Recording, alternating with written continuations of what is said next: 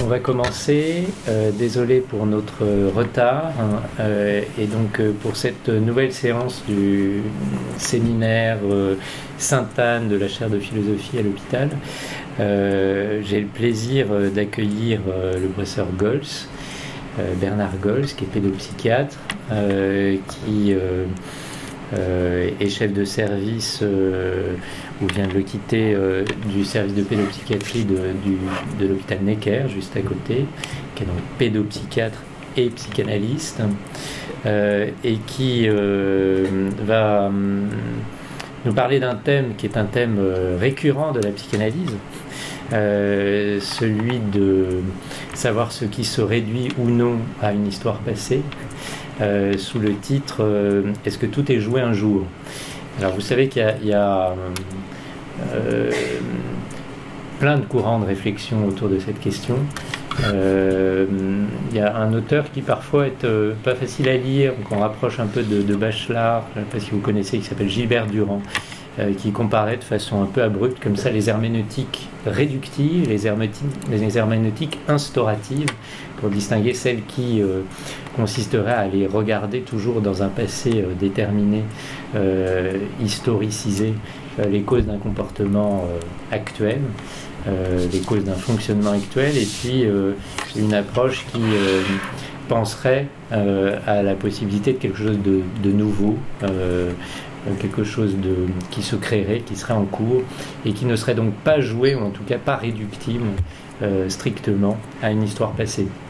C'est en pensant à ce type de dissociation euh, qu'avec Cynthia Fleury, nous avons pensé que euh, Bernard Gols pourrait euh, nous éclairer. Alors il nous éclairera d'autant plus que il, a une pensée qui est toujours très claire et agréable à suivre et dont je me réjouis de l'entendre aujourd'hui. Merci beaucoup Bernard. Je n'ai donc plus qu'à te décevoir. Ça n'arrivera pas. En tout cas, un grand merci Raphaël pour cette invitation. Ça, va le, micro pour, euh, Un grand merci pour cette invitation. Un grand merci aussi à Cynthia Fleury. Et euh, vous m'avez proposé ce, thème, effectivement, est-ce que tout est joué un jour? Et je l'ai accepté tel que et tout de suite parce que je trouve que je l'ai trouvé très, très stimulant euh, pour, pour la pensée.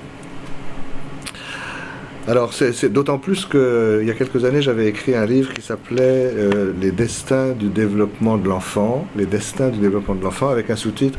Je voulais que ce soit le titre, mais l'éditeur RS a préféré que ce soit le sous-titre. Moi, j'aimais bien le, titre, qui est devenu le sous-titre Avenir d'enfance. Euh, non pas souvenir d'enfance, mais avenir d'enfance, c'est-à-dire qu'est-ce que nos matériaux psychiques du début de la vie deviennent et se transforment et, restent ouverts, je crois, en grande partie. J'annonce un peu ma conclusion, c'est qu'effectivement, pour s'occuper d'enfants, peut-être pour s'occuper de, patients en général, c'est difficile de penser que tout est joué un jour et euh, valide ou pas.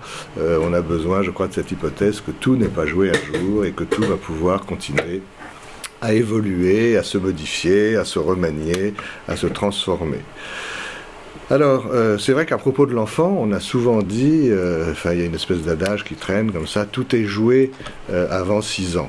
C'est un peu décourageant, d'une certaine manière. Et j'aime bien ce que Boris Cyrulnik a dit une fois, parce qu'il dit, des choses justes parfois, pas toujours, mais, parfois. Et il a dit, tout, tout se joue avant 110 ans. Alors ça, d'accord. Là, ça laisse un peu de, d'espoir et ça me paraît beaucoup plus, acceptable. La vérité doit se trouver un peu entre ces deux pôles. Il y a effectivement des choses qui, sont qui se mettent en place et qui sont extrêmement importantes au tout début de la vie, mais encore une fois, jusqu'à la fin, il y a sans doute des possibilités d'ouverture, de réouverture, et c'est, évidemment ce qui, ce qui m'intéresse.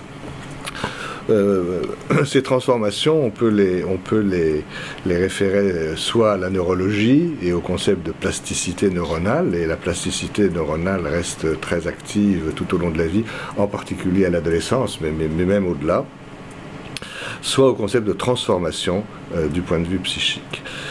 Voilà, peut-être pour euh, encore un mot d'introduction pour dire qu'il y a un très beau livre de Christopher Bolas, qui a été traduit en français. Qui en français, ça s'appelle Les forces de la destinée. Le sous-titre, c'est l'idiome humain. Et dans ce, dans ce livre, Christopher Bolas fait au début une petite euh, recension, enfin une petite analyse terminologique en disant que le, terme de destin a, beaucoup évolué avec le temps, justement, soit d'un point de vue plutôt de fermeture, soit un point de vue plutôt d'ouverture.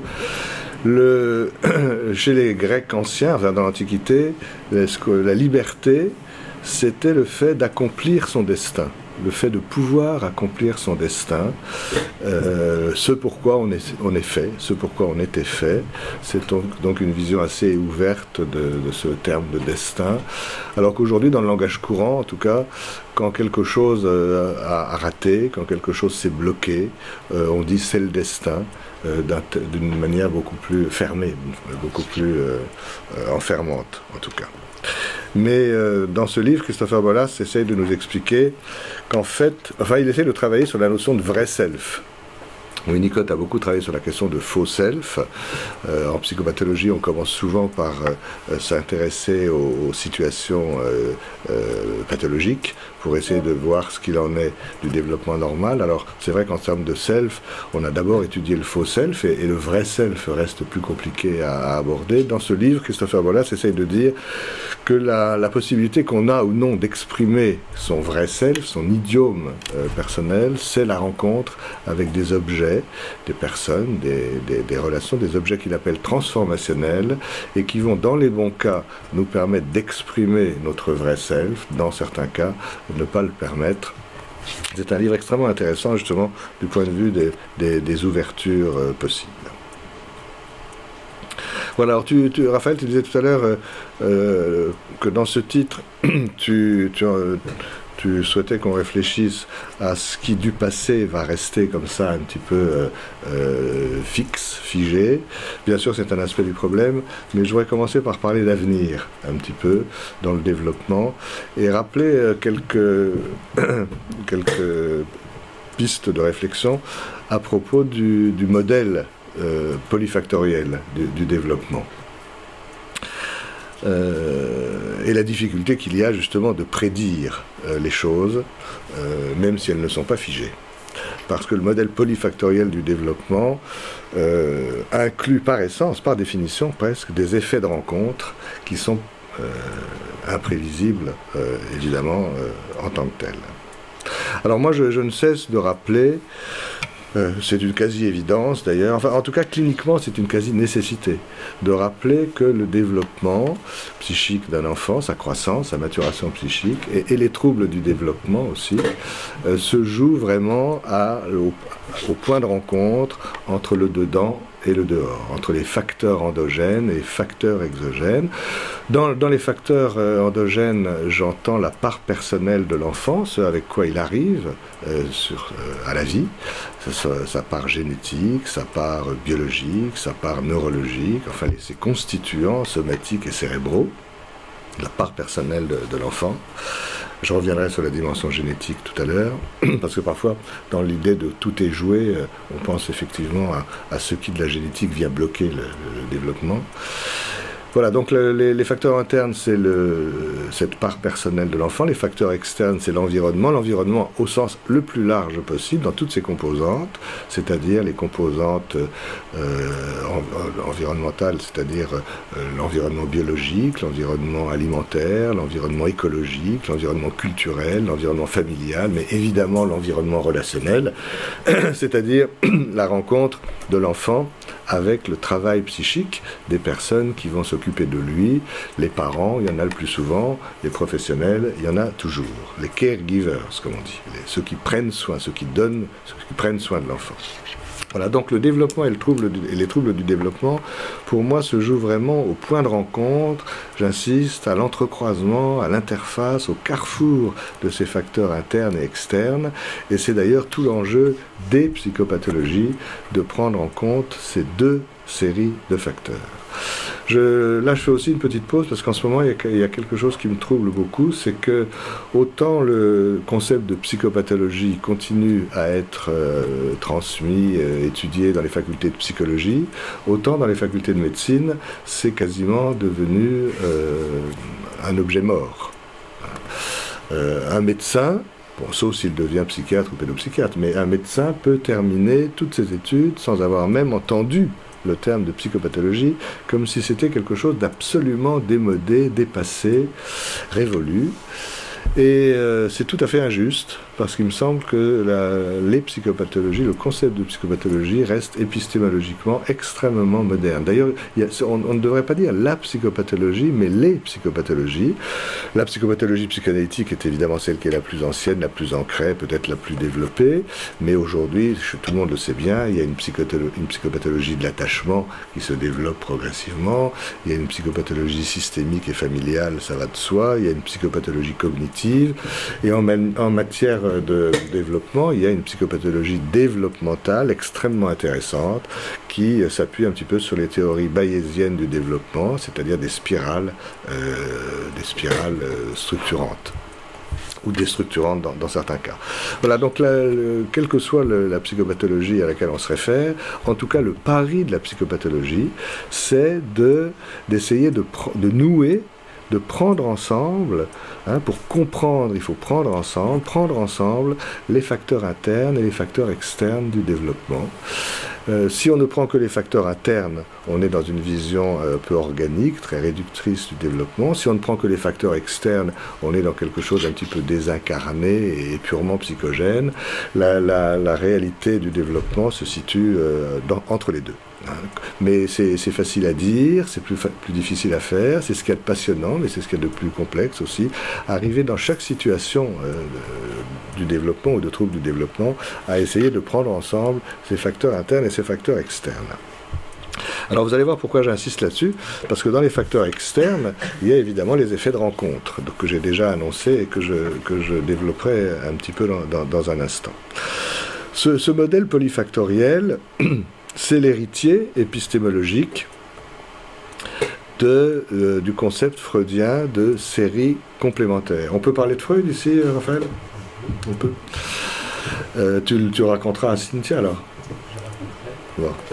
Le le, concept de série complémentaire était un petit coup de force épistémologique à l'époque, puisque Freud, euh, dans la première partie du XXe siècle, c'était une médecine qui était encore très influencée, bien sûr, par la médecine de, enfin, les, données de Claude Bernard, qui était plutôt monofactorielle et, linéaire.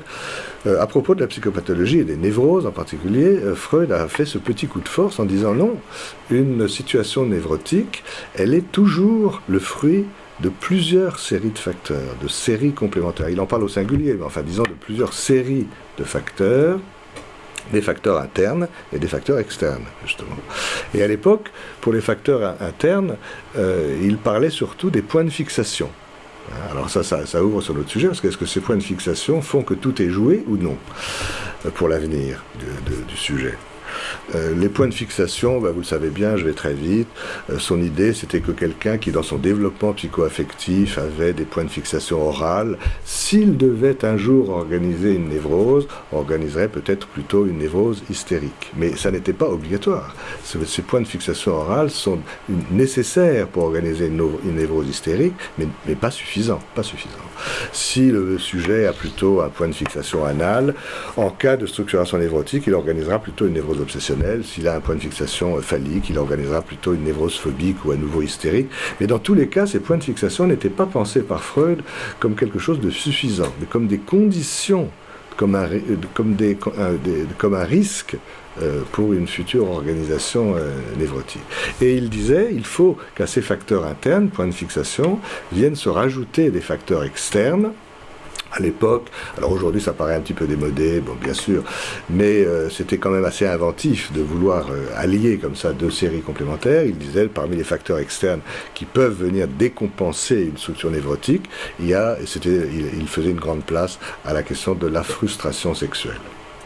Voilà. Mais en tout cas, pour lui, toute situation psychopathologique névrotique était le fruit de la conjonction entre des facteurs internes, les points de fixation, et des facteurs externes, des avatars de la relation sexuelle, euh, avec, euh, ajoutait-il encore, une échelle mobile.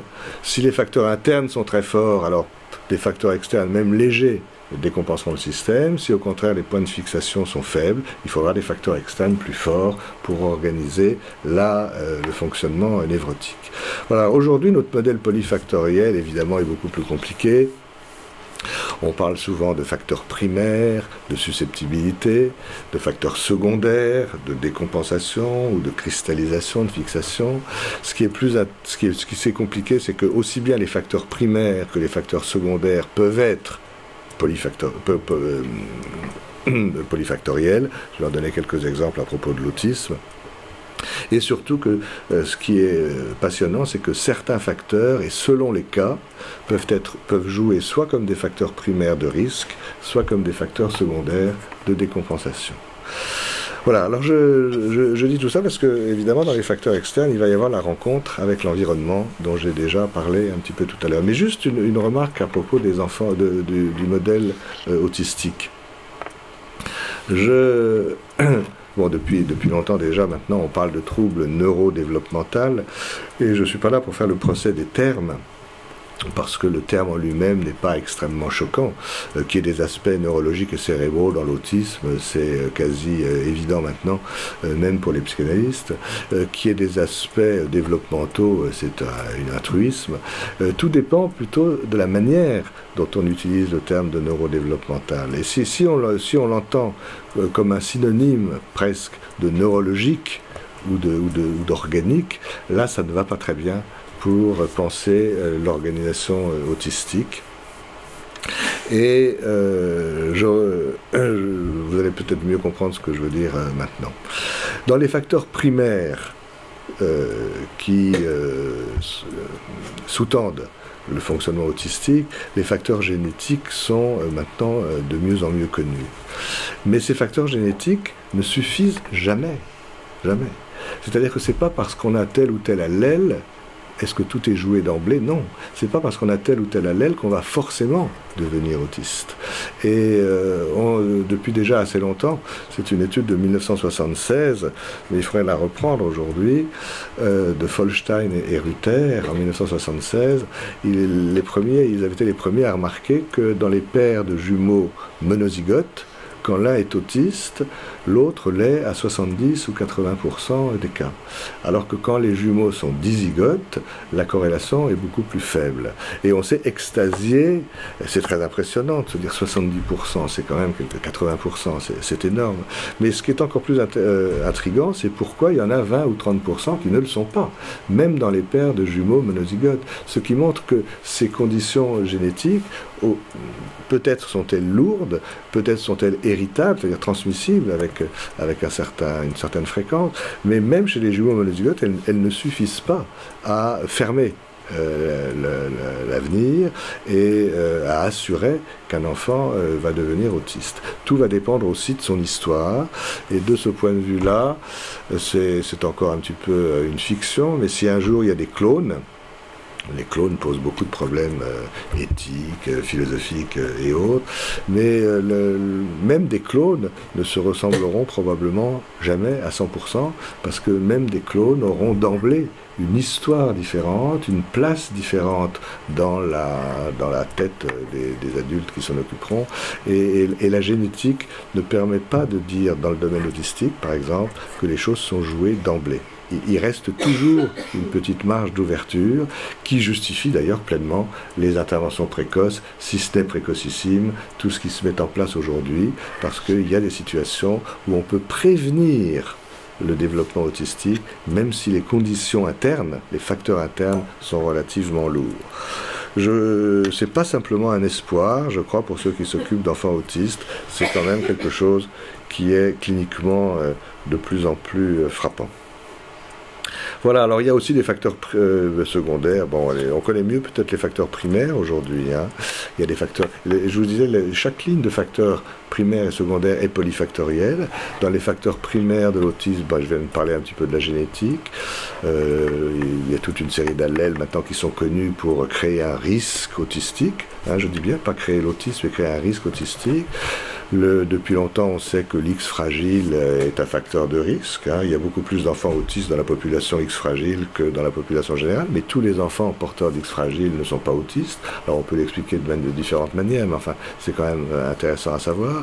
Il y a des facteurs primaires neurologiques, la sclérose tubéreuse de Bourneville par exemple. Parmi, parmi les enfants porteurs d'une sclérose tubéreuse de Bourneville, il y a beaucoup plus d'enfants autistes que dans la population générale, mais tous les enfants porteurs d'une sclérose tubéreuse de Bourneville ne sont pas autistes, donc il y a bien des choses qui viennent compenser, colmater, atténuer, euh, tamponner, enfin je ne sais pas quel est le bon mot, mais euh, qui, qui laissent l'avenir plus ouvert que ne le laisserait penser une lecture simplement euh, endogène etc. les facteurs primaires sont polyfactoriels, les facteurs secondaires aussi, mais il y a surtout des facteurs qui sont mixtes. C'est là, que notre modèle polyfactoriel se, complique beaucoup, et notamment les effets de la carence. La carence peut créer des risques, confère la Roumanie, j'en dis un mot si vous voulez euh, tout de suite, mais la, carence probablement euh, peut aussi être un facteur secondaire qui vient décompenser des enfants porteurs de risques internes. Euh, quand, on a, quand il y a eu les changements politiques en Roumanie, que vous connaissez sans doute, dont vous vous souvenez sans doute, euh, qu'on a ouvert les, fameux orphelinats où les enfants étaient enfermés dans des conditions épouvantables de promiscuité, avec des soins simplement pour qu'ils survivent physiquement, mais véritablement aucun soin relationnel. ces orphelinats étaient bondés. S'ajoutait à ça d'ailleurs à l'époque une épidémie de sida qui fait que les adultes qui s'occupaient de ces enfants avaient encore davantage peur de les toucher. Donc vraiment les soins étaient réduits à très peu de choses, les soins alimentaires, les soins d'hygiène élémentaires. Euh, quand on a ouvert les portes de ces orphelinats, euh, on a revu des images absolument spectaculaires, euh, des, grands, tableaux de Spitz. et vous savez que Spitz avait décrit la dépression anaclitique et l'hospitalisme. Spitz avait dit les dépressions anaclitiques sont encore réversibles, les hospitalismes ne le sont plus. Et quand en Roumanie ces orphelinats ont été accessibles, eh bien, euh, on a tous été un petit peu euh, choqués d'entendre les Roumains dire ben voilà, ces enfants-là sont récupérables, ces enfants-là ne sont pas récupérables. En réalité, ils ne faisaient que retrouver les tableaux de Spitz, de dépression anaclitique ou d'hospitalisme. qui n'ont pas le même pronostic. Mais ce que je veux dire, c'est que dans ces orphelinats, 100% des enfants étaient carencés, mais tous n'étaient pas autistes. Évidemment, il y avait un grand nombre d'autistes, beaucoup plus que dans la population générale. Ils étaient tous carencés, par essence, par définition même, presque de ces lieux de vie, mais ils n'étaient pas tous autistes, parce que pour, on sent que dans ce, dans ce contexte-là, la carence ne, ne s'autistise pas qui veut. Voilà, voilà ce que je veux dire. Il faut des facteurs génétiques, mais il faut aussi des effets de rencontre avec l'extérieur qui vont, entre guillemets, permettre ou ne pas permettre l'autistisation. Voilà, donc on est, on est aujourd'hui dans des, quand même dans des modèles polyfactoriels du développement qui toujours laissent quelque chose d'ouvert et euh, qui vont très bien, je trouve, avec le concept de psychopathologie au pluriel dont je parlais tout à l'heure. Alors, je vais, prendre juste quelques exemples aussi pour vous montrer que, quelle que soit euh, la dimension génétique, il y a euh, toujours des effets de rencontre quelque part. Mais ils ne sont pas toujours faciles à voir, parce que ces effets de rencontre, quand ils sont rares, on les repère assez bien. Quand ils ne sont pas rares, on a du mal à les, percevoir. Je, prends, euh, pour pas trop alourdir le débat, un exemple un petit peu plus champêtre. Il y a des, un généticien français qui, s'appelle Philippe euh, Roubert, euh, Pierre, Roubertou, euh, qui avait beaucoup étudié la façon dont les oiseaux font leur nid. Et il était arrivé à montrer que, enfin il n'est pas le seul, mais que chaque espèce a une façon très particulière et spécifique de croiser les brindilles, d'organiser son nid, de, faire son nid, euh, et que cette, cette euh, façon de fabriquer son nid est vraiment très génétiquement dépendante. Voilà. Mais il a aussi montré, c'est ce que j'appelle un peu plus champêtre, c'est qu'il suffit de changer l'alimentation des oiseaux pour qu'ils construisent leur nid autrement. Je vous laisse un tout petit peu euh, réfléchir à ça. Euh, c'est plus gai que l'autisme, mais c'est très frappant aussi. Hein. C'est-à-dire que même quelque chose de très génétique peut euh, s'exprimer différemment selon, par exemple, l'alimentation dans cet exemple-là. de la même manière, le dépistage de la phénylcétonurie aujourd'hui est tout à fait le, dépistage de la phénylcétonurie. C'est une maladie des acides aminés qu'on dépiste de, manière systématique dès la naissance, parce que sinon c'est une maladie qui fait de gros ravages une encéphalopathie avec déficit d'acquisition, retard, etc. Enfin, c'est une maladie très lourde. Donc sa prévention euh, primaire est très importante. Mais là aussi, la phénylcétonurie, vraiment, c'est un, exemple de maladie très génétiquement ancrée, mais il suffit de supprimer un effet de rencontre, de supprimer la rencontre entre l'enfant et la phénylalanine pour que la maladie ne s'exprime pas. Simplement, cet effet de rencontre, on ne l'avait pas pensé en termes d'effet de rencontre, parce que si on alimente un enfant normalement, il va forcément rencontrer la phénylalanine dans les différents aliments qu'il absorbe. Mais si on enlève la phénylalanine, si on supprime cette rencontre de l'enfant avec cette acide aminé particulière, cette maladie, aussi génétique soit-elle, ne va pas s'exprimer. Donc vous voyez, elle est très ancrée génétiquement, mais tout n'est pas joué puisqu'il suffit de supprimer une condition alimentaire, euh, donc de l'environnement de l'enfant. Et puis, euh, d'autres rencontres sont beaucoup plus rares, et là je reviens un petit peu dans le champ plus, euh, plus psychique ou, psychopathologique. C'est vrai que la rencontre d'un enfant avec un milieu carencier, par exemple, eh bien, c'est plus rare. Alors, quand, ça arrive, on le remarque. Hein. Euh, la phénylalanine, tous les enfants en mangent. Donc, euh, on finit par oublier qu'ils le rencontrent. Tandis qu'une famille déprimée ou carentielle, tous les enfants ne rencontrent pas. Et quand la situation est là, elle, saute aux yeux. Et je, donc, j'ai parlé tout à l'heure des orphelinats de, de, Roumanie, mais il y a des situations quand même moins dramatiques où, effectivement, cette rencontre-là va éventuellement favoriser l'expression de facteurs de risque génétique pour telle ou telle pathologie. Mais si, si cette rencontre n'a pas lieu, le programme génétique ne s'exprimera peut-être pas. Voilà, donc euh, je voulais commencer par ça parce que je pense que c'est quelque chose d'important. Euh, ce titre qui m'a été proposé, euh, est-ce que, tout est joué un jour? Eh bien, même du côté génétique, j'ai envie de penser que tout n'est pas joué un jour parce que la génétique euh, suppose aussi pour s'exprimer. Bon, il y a des, il y a, vous savez bien, les, études sur euh, l'expression, sur la pénétrance aussi, mais tout ça probablement a, euh, reçoit une certaine influence de l'environnement. Voilà, donc on ne, peut pas, je crois, prédire le développement de l'enfant. Je terminerai d'ailleurs sur les dangers de la prédiction euh, tout à l'heure. Euh, fort heureusement, on ne peut pas prédire euh, le, développement d'un enfant. il, faut, laisser, les choses ouvertes parce qu'elles le sont. Ce n'est pas simplement un principe, il faut les laisser ouvertes parce qu'elles le sont. Et d'ailleurs, pour redire encore un mot supplémentaire à propos de l'autisme, aujourd'hui, on s'intéresse beaucoup au dépistage le plus précoce possible, et vraiment, on a raison.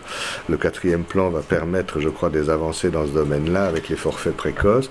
Le dépistage précocissime suppose quand même une réflexion éthique particulière, parce que plus on dépiste tôt des risques de développement, moins il faut les enfermer dans un diagnostic précis pour ne pas rajouter de l'angoisse à l'angoisse, parce que le terme d'autisme ou de risque autistique draine derrière lui des pénombres d'associations extrêmement lourdes. Et euh, vous savez que quelqu'un comme André Carrel en France euh, a proposé pour les plus jeunes enfants, quand on, quand on constate des difficultés à entrer dans la relation, pour ne pas choisir trop vite l'hypothèse autistique, de parler d'évitement relationnel, parce que certains de ces enfants euh, se normaliseront, peut-être certains deviendront autistes, d'autres deviendront plus disharmoniques, enfin les, choses sont plus ouvertes qu'il n'y paraît. Je travaille beaucoup avec Marie-Christine Laznik et le programme Préhaute, dont les, résultats ont été euh, publiés assez récemment dans PLOS ONE. Il y a des signes effectivement qui peuvent faire penser à l'autisme dès le 7e, 8e mois de vie, mais il faut être extrêmement prudent pour ne pas fermer les choses. Ce sont des enfants dont il faut s'occuper, ça c'est bien certain, mais peut-être pas en étant obsédé par l'hypothèse autistique qui n'est pas force, qui n'est qui n'est pas à chaque fois, à chaque fois la seule. Voilà. Alors, euh, euh, Cynthia Fleury me disait Raphaël tout à l'heure se demande ce que c'est que d'être psychanalyste. Eh bien, tu lui parleras peut-être de Georges Favez. Qui est un psychanalyste qui, est, qui est mort il y a quelque temps, mais qui, a dit des choses toujours très profondes et très justes, et qui disait au fond, quand on s'occupe de développement, quand on s'occupe d'un sujet, d'un patient, la question n'est pas de tout prévoir, mais d'être prêt à l'imprévu et être prêt à de rester toujours prêt à l'imprévu. L'imprévu du développement, c'est l'ouverture, c'est le fait que tout ne soit pas euh, immédiatement fermé. Alors, je passe à un autre point, mais toujours dans cette, euh, dans cette perspective de l'influence de l'environnement sur les facteurs internes de, de l'enfant. Hein, le, fondement des, différentes psychopathologies dont je parlais tout à l'heure. Et je voudrais vraiment rappeler quelque chose dont on, parlera, dont on parlera, je crois, de plus en plus euh, dans les années à venir, qui est la question de la, de la néoténie. C'est un, mot un peu, sec, néoténie. Euh, mais l'idée est très importante. C'est pas d'ailleurs une idée, c'est un constat. Le constat, c'est que le bébé humain est le bébé mammifère le plus inachevé de tous les bébés mammifères. C'est pas une idée, c'est pas une hypothèse, c'est un fait absolu. C'est la seule prédiction que je me permets. Je viens de dire que j'étais plutôt prudent avec les prédictions, mais la seule prédiction que je me permets, c'est de dire que si on ne s'occupe pas d'un bébé à terme, même si la grossesse a duré 9 mois, même s'il mesure 50 cm, même s'il pèse 3 kg, même si tout va bien, si on ne s'occupe pas d'un bébé humain, il meurt. C'est sûr et certain, euh, il ne peut pas se débrouiller tout seul. Et vous allez voir que cette, cette, cette néoténie, qui est un risque initial, euh, euh, est, tout de même fondateur euh, et, fondamental. Le,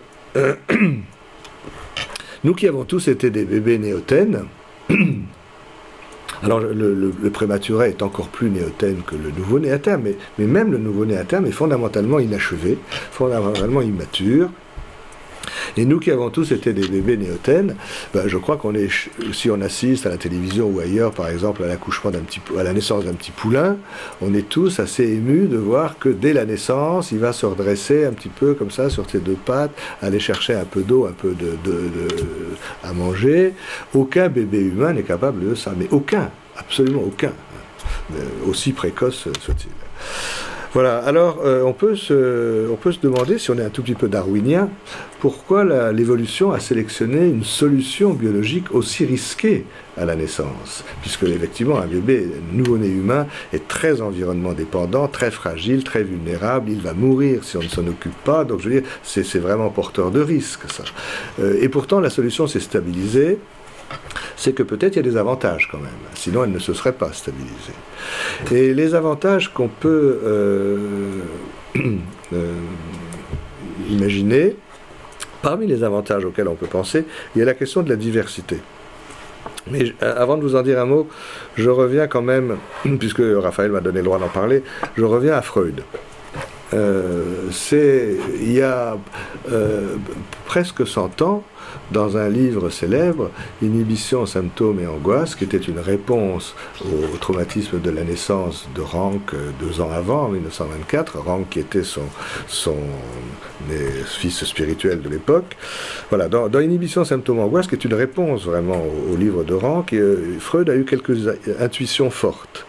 Euh, il ne pouvait pas aller beaucoup plus loin en 1926. Mais quand même, parmi ses intuitions, il a dit euh, cette phrase euh, dans notre espèce humaine, parce qu'il constatait cette néoténie, cette fragilité initiale incroyable, cette vulnérabilité initiale incroyable, et il a dit, mais peut-être que dans notre espèce, il nous manque, tout se passe plutôt comme si il nous manquait un quatrième trimestre de la grossesse. Alors je, prends des risques parce que c'est jamais très bon quand c'est un homme qui dit ça. Je, recommence ce soir. Je sais que les femmes trouvent que 9 mois c'est déjà pas mal, sans doute. Hein.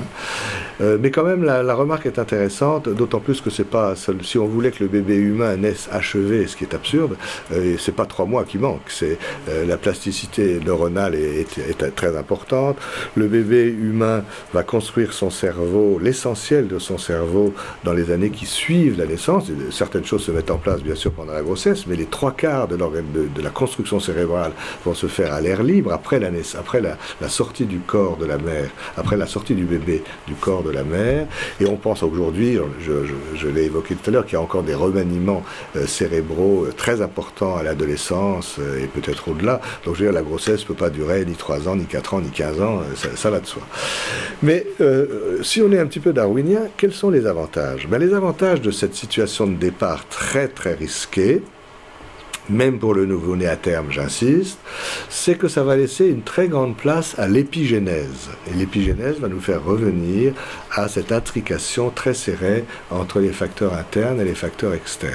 L'épigénèse, c'est pas la génétique tout à fait, c'est l'influence de l'environnement sur l'expression de notre génome. Euh, pour l'instant, cet environnement euh, ne modifie pas notre génome. Mais c'est déjà, cette phrase-là est déjà un petit peu fausse, puisque euh, à Necker, mais aussi dans d'autres endroits du monde, bien sûr, les thérapies géniques ont commencé. Les thérapies géniques, c'est une modification de notre génome par une action qui vient de l'environnement. Mais c'est encore assez latéral.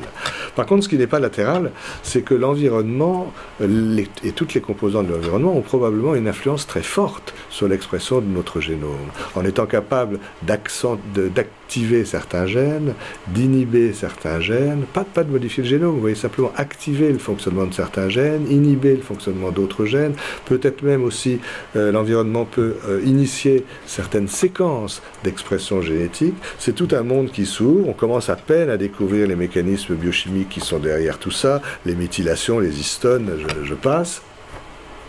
C'est vraiment euh, le début. Mais cette épigénèse, Euh, vraiment montre que chaque enfant, puisqu'il construit son, cerveau à l'air libre pour les trois quarts après la naissance, chaque enfant va rencontrer un environnement différent et quelles que soient les similitudes génétiques qu'il peut avoir avec un autre euh, enfant, il va avoir un développement qui lui est tout à fait spécifique. Parce, et je vous l'ai dit tout à l'heure, même les jumeaux monozygotes, ils partagent tout d'un point de vue génétique, ils partagent peut-être parfois la même famille, mais d'emblée, et peut-être même de la grossesse d'ailleurs, ils ne partagent pas tout à fait la même place qu'ils ont dans les représentations mentales des parents. Voilà, donc cette, épigénèse est quelque chose qui, le, 20, e siècle a été entièrement occupé par la découverte du génome. Moi, je pense, je, je, me risque à une nouvelle prédiction quand même. Je crois que le 21e siècle va être très occupé par l'étude des mécanismes fins de l'épigénèse. C'est un monde qui s'ouvre devant nous. Et euh, sans vouloir vous déprimer, ce soir, mais euh, nous n'avons pas plus, n'avons pas plus de gènes que la mouche. 35 à 40 000 gènes. Et, et je dis toujours, excusez-moi pour ceux qui l'ont déjà entendu, mais nous ne savons pas très bien ce que les mouches pensent de nous. Mais c'est quand même assez plausible de dire qu'il y a moins de différence d'une drosophile à l'autre que d'un être humain à l'autre, et je le répète et je martèle que même d'un jumeau monozygote à l'autre, et peut-être un jour d'un clone à l'autre. Parce que les mouches ne sont que le produit de leur génétique. Alors que nous, nous sommes bien sûr le produit de la génétique, de nos 40 000 gènes, mais nous sommes aussi, et je ferai assez volontiers le pari de dire, nous sommes surtout le produit de notre épigénèse, qui fait que chacun d'entre nous, même à partir d'une génétique figée, fixe, statique, on va avoir des possibilités très variables, très différentes qui s'ouvrent et qui ne sont jamais closes. On, va entrer, je crois, dans la compréhension des mécanismes d'articulation entre la nature et la culture, entre le génome et, l'environnement entre le dedans et, le dehors. Et puis je pousse encore un petit peu le, le raisonnement. Néothénie, donc qui laisse une grande place à l'épigénèse, puisqu'encore une fois, le, cerveau va se construire à l'air libre après la naissance. Et euh, cette épigénèse, je viens de le dire, donne une très grande diversité. J'insiste là-dessus parce que la diversité n'est pas un obstacle. Hein. Aujourd'hui, dans le, contexte socio-culturel, si ce n'est politique qui est le nôtre, on a tendance à faire de la diversité une difficulté. La, la, diversité est probablement l'un des trésors absolument de notre espèce, et je crois qu'il faut le marteler euh, aussi fort que, que l'on peut. Et le dernier pas du raisonnement, néothénie, épigénèse, diversité, le dernier pas, c'est les enjeux éthiques les adultes. Parce qu'effectivement, alors je ne crois pas du tout, je l'ai dit tout de suite, que les choses sont fermées à 6 ans, mais quand même, ce qui va se passer pendant cette période de construction cérébrale, 3 ans, 4 ans, 5 ans après la naissance, va sans doute avoir des effets considérables et durables des effets à court, à moyen, à long terme. Ça ne veut pas dire que tout est joué, mais ça veut dire que là, il y a quand même les bases de quelque chose d'extrêmement euh, important. Et dans un pays comme, le nôtre, Enfin, je, moi, je, préside l'Association européenne de psychopathologie de l'enfant et de l'adolescent, donc euh, j'ai quelques nouvelles qui viennent aussi d'autres pays. Dans, nos pays, en tout cas occidentaux, il y a vraiment là quelque chose dont on n'a pas bien pris la mesure, parce que euh, on le sait ça depuis longtemps. On le sait. Maintenant, les neurosciences vont permettre sans doute de, le prouver. Alors c'est important, mais on sait qu'effectivement la qualité des soins précoces a des effets euh, considérables. Et pourtant, les professions de la petite enfance sont encore très peu valorisées. Euh, plus on s'occupe d'enfants jeunes, Enfin, je, le dis sans aucune démagogie parce que je pense surtout aux, éducatrices de jeunes enfants, aux auxiliaires de puriculture. Plus on s'occupe d'enfants jeunes, moins on est payé. Faut quand même réfléchir à ça. il y a des choix politiques incroyables qui sont derrière ça. Hein. Alors que tout le monde le sent, tout le monde le sait maintenant, ces professions-là sont vraiment cruciales pour l'avenir, parce que justement la qualité des soins précoces, qui est un impératif catégorique, hein, au sens de Kant, on n'aurait pas, pas besoin de justification pour expliquer qu'il faut s'occuper bien des enfants. Ça devrait être. Pourquoi? Ben, Parce que c'est comme ça. Et aujourd'hui, en plus, on a des, preuves, des sous-bassements neuroscientifiques qui nous permettent de comprendre comment cette qualité des soins précoces a des effets très profonds et on n'arrive pas à en tirer les conséquences sur notre organisation sociale et sur la valorisation des professions euh, qui s'occupent des tout petits. Voilà, donc c'est un. Euh, et les mesures qui s'annoncent, vont encore aggraver les choses. Hein. Ce n'est pas le sujet de ce soir, mais il y a des projets d'ordonnance à propos de l'organisation des lieux d'accueil de petits-enfants qui vont encore aggraver la situation qui est déjà, déjà pas brillante. Les contraintes économiques ne font en général qu'augmenter euh, qu'accentuer des résistances préalables. Il y a, je crois, derrière tout ça, une très grande ambivalence envers les enfants, envers l'enfance, envers pour chacun de nous notre enfance. Et bon, euh, c'est pas le sujet de ce soir, mais chacun réfléchira pourquoi il s'occupe des enfants des autres. Voilà, alors ce que, je veux dire, c'est que euh, néothénie, épigénèse, diversité, enjeux éthiques, euh, il y, a eu en 2017, on peut encore le trouver sur euh, Internet, un dossier scientifique du monde extraordinaire sur les effets cérébraux de la précarité. Hein. Vraiment, il faut aller regarder ce dossier qui montre bien qu'un enfant qui vit dans un milieu de grande précarité ne va pas organiser son cerveau de la même manière qu'un enfant qui vit dans un milieu euh, normalement stimulant, vivant, chaleureux. Et euh, ça, ça, fait vraiment réfléchir justement à ces effets épigénétiques dont je crois on reparlera de plus en plus souvent, mais de plus en plus précisément avec les recherches qui sont en, qui sont en cours. Alors, euh, ça va? Jusque-là? Vous n'êtes pas déprimé complètement. Non, parce que l'épigénèse, c'est une ouverture, hein. c'est une chance possible. Donc il faut vraiment s'accrocher à cette hypothèse scientifique euh, importante. Mais je vais quand même revenir à ce qui est plus mon, domaine, que le domaine de, de, la pédopsychiatrie, de la psychopathologie ou de la psychanalyse, et prendre deux, trois exemples qui, j'espère, permettent de sentir que tout n'est jamais entièrement joué et que tout est toujours en train de se réécrire, de se transformer. Alors je vais prendre l'exemple de la théorie de l'après-coup. Je crois que Raphaël y a fait un tout petit peu allusion tout à l'heure, indirectement. Je voudrais dire un mot de l'intersubjectivité, et puis je voudrais dire un mot de la question de la construction, construction-déconstruction de l'objet.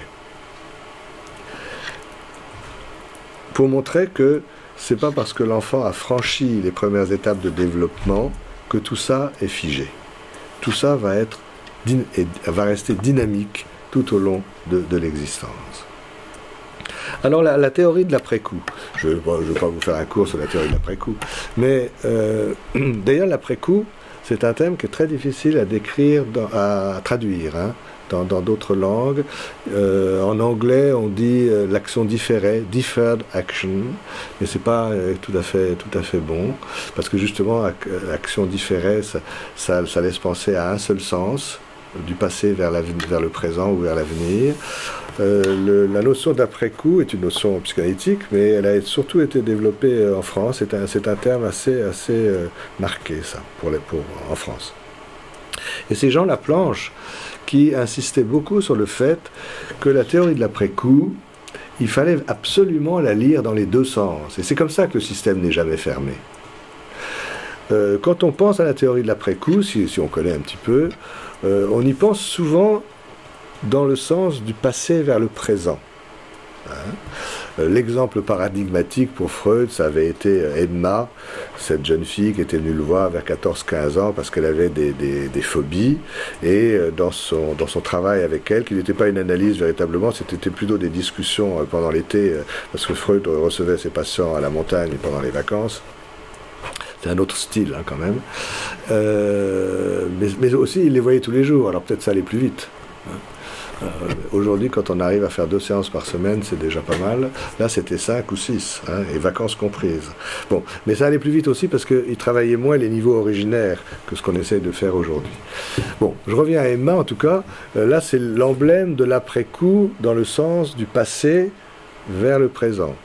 Euh, dans son travail avec Emma, il réussit à montrer que cette peur qui s'est déclenchée pour Emma il y a quelque temps dans, un, dans une espèce de phobie anxieuse dans un magasin, finalement, elle est explicable en partie parce que quand elle était petite, une première scène, quand elle avait 3-4 ans, je crois, s'était également passée dans un magasin et que le lien entre les deux scènes passait par le rire des vendeurs. Dans les deux cas, le rire des vendeurs euh, avait euh, marqué euh, Emma, mais la première scène, la première scène était restée, euh, elle s'en souvient dans son travail avec Freud, mais jusque-là, la première scène avait été oubliée. Elle était inerte, elle, était, elle n'avait aucun effet psychopathologique. Elle était enfouie au fond d'elle, de sa mémoire, de son amnésie, de son refoulement, ce que vous voulez. Elle n'y pensait plus jamais à cette première scène dans le magasin euh, quand elle avait 3 ou 4 ans. Mais à 16 ans, à 15 ans, après la puberté, c'est quelque chose d'important pour Freud, dans un nouveau, dans un autre magasin, elle, est confrontée à nouveau au rire des vendeurs. Cette fois-ci, c'est beaucoup plus sexualisé. Elle, est devenue un objet de désir pour, les hommes. Elle est devenue une jeune fille, une femme. Et ce, cette cette deuxième scène va lui faire va l'amener à se souvenir de cette première scène et à la, et sexualiser. Alors que quand elle était petite, elle n'avait sans doute pas été du tout sensible à l'éventuelle dimension sexuelle qui existait à ce moment-là. Voilà. Et donc le raisonnement de Freud, c'est de dire, c'est parce qu'il y a eu la première scène rire des vendeurs dans un magasin de bonbons, disons, quand elle était petite, que la deuxième scène, à 15 ans, 16 ans, dans un autre magasin, grâce à, nouveau au rire des vendeurs, va déclencher chez elle une espèce de névrose phobique, enfin d'anxiété. Euh, d'anxiété. Le passé d'Emma explique en partie son présent. Et c'est toujours dans ce sens-là que la théorie de l'après-coup est, lue, même si après il y a eu quelques modifications par Freud lui-même, entre les, euh, notamment quant à la durée nécessaire ou pas entre les deux temps du traumatisme. Mais Jean Laplanche, beaucoup plus tard, nous a appris qu'il fallait faire un effort pour bien entendre la théorie de l'après-coup, pas seulement dans le sens du passé vers le présent, mais aussi du présent vers le passé. Et c'est là que ça reste ouvert toute la vie. Parce que probablement même pour Emma, c'est ce qui s'est passé quand elle a 16 ans qui lui permet de reprendre autrement le souvenir euh, de la première scène. Mais lui, euh, Jean Laplanche prend un autre exemple que moi j'aime bien, une petite anecdote que paraît-il, pardon, Freud aimait bien aussi. Et là aussi, je m'excuse pour ceux qui l'ont déjà entendu, mais j'en ai pas trouvé de meilleur, donc euh, je, garde cet exemple. La planche se sert de l'histoire d'un homme qui se promène à Vienne à la fin du, du, 19e siècle. Un homme dont il dit euh, que c'est un un amateur de femmes, un homme assez séducteur, qui aime les femmes. On ne nous, il ne précise pas l'âge, parce que ça laisse une fourchette large comme ça. Euh, et cet homme se promène dans un parc à Vienne, donc je vous laisse un peu imaginer la scène, hein, le, Vienne, le parc. Cet homme se balade, et puis au détour d'un chemin, d'une allée de, ce parc, il tombe sur une scène qui vraiment le, le, marque d'une jeune femme en train d'allaiter son bébé. Et cette, cette, scène vraiment le, fige un petit peu, l'arrête, le happe. Il est, il est absolument en termes psychanalytiques, on pourrait dire un petit peu médusé, tête de méduse, un mélange de crainte, de, fascination. En termes plus actuels, on dirait scotché.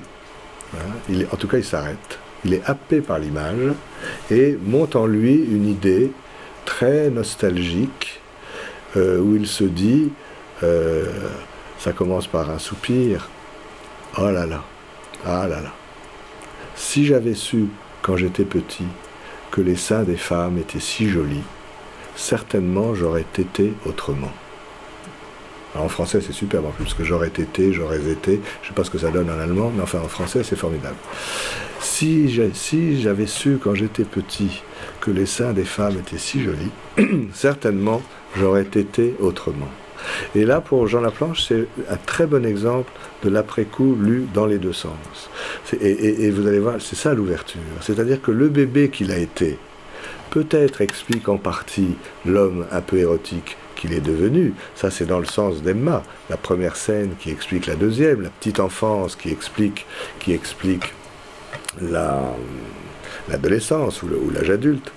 Mais ce qu'on voit là aussi, dans cette réflexion un peu nostalgique, c'est que à tout moment, pour une vie psychique qui fonctionne bien, il y a en permanence la possibilité d'aller remanier, retraduire, réécrire, rétrodire, je ne sais pas comment dire, les traces de notre histoire précoce, c'est-à-dire qu'il y a des transformations toujours possibles, de même qu'on ne change pas nos génomes, notre génome, mais qu'on peut changer l'expression du génome, on ne change pas les événements qu'on a vécus, mais on peut changer la relation qu'on entretient avec les événements qu'on a vécus, le rapport qu'on entretient avec notre propre histoire. Hein.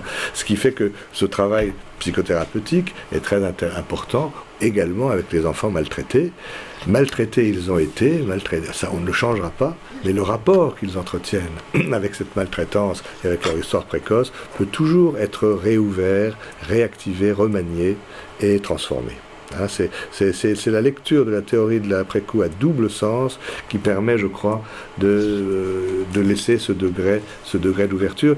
Et c'est ce qui avait fait dire à l'écrivain Tom Robbins, hein, cette phrase que j'aime beaucoup, euh, en anglais, je fais comme je peux, hein, en anglais, It's never too late to have a happy childhood. Il n'est jamais trop tard pour avoir une enfance heureuse. Non pas qu'on puisse changer notre enfance, mais euh, on peut modifier les, traces mnésiques de cette enfance et surtout la relation d'anxiété ou d'apaisement, de tranquillisation qu'on peut avoir avec ces, événements euh, précoces. Ça, ça me paraît vraiment très très important. Et euh, du coup, tellement important que depuis une dizaine d'années, depuis une dizaine d'années, euh, c'est bientôt, là, c'est en avril, je vais euh, deux fois à 15 jours d'intervalle dans, euh, dans des classes d'adolescents. J'ai publié tout ça dans un, dossier de, la revue Carnet Psy.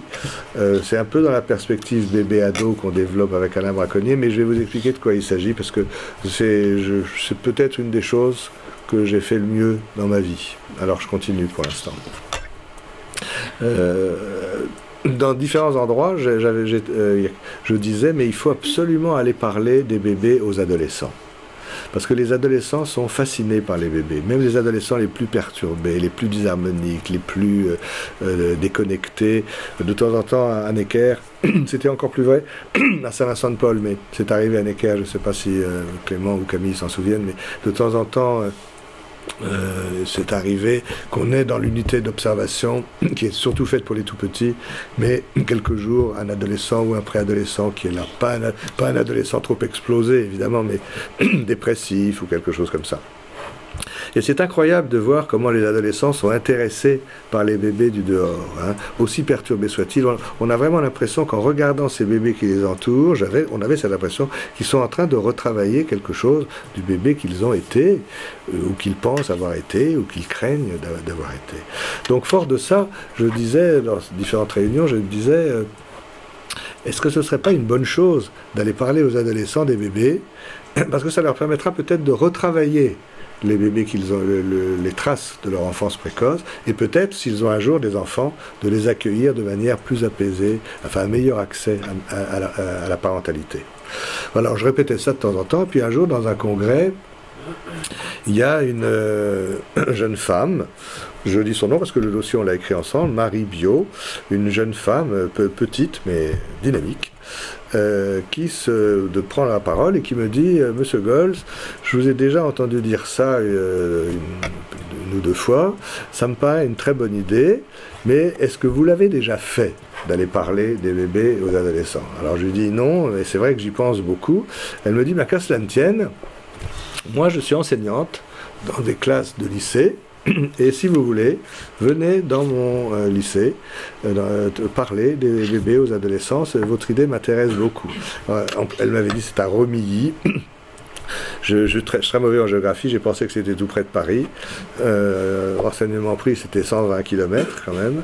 Mais enfin, chose promise, chose due.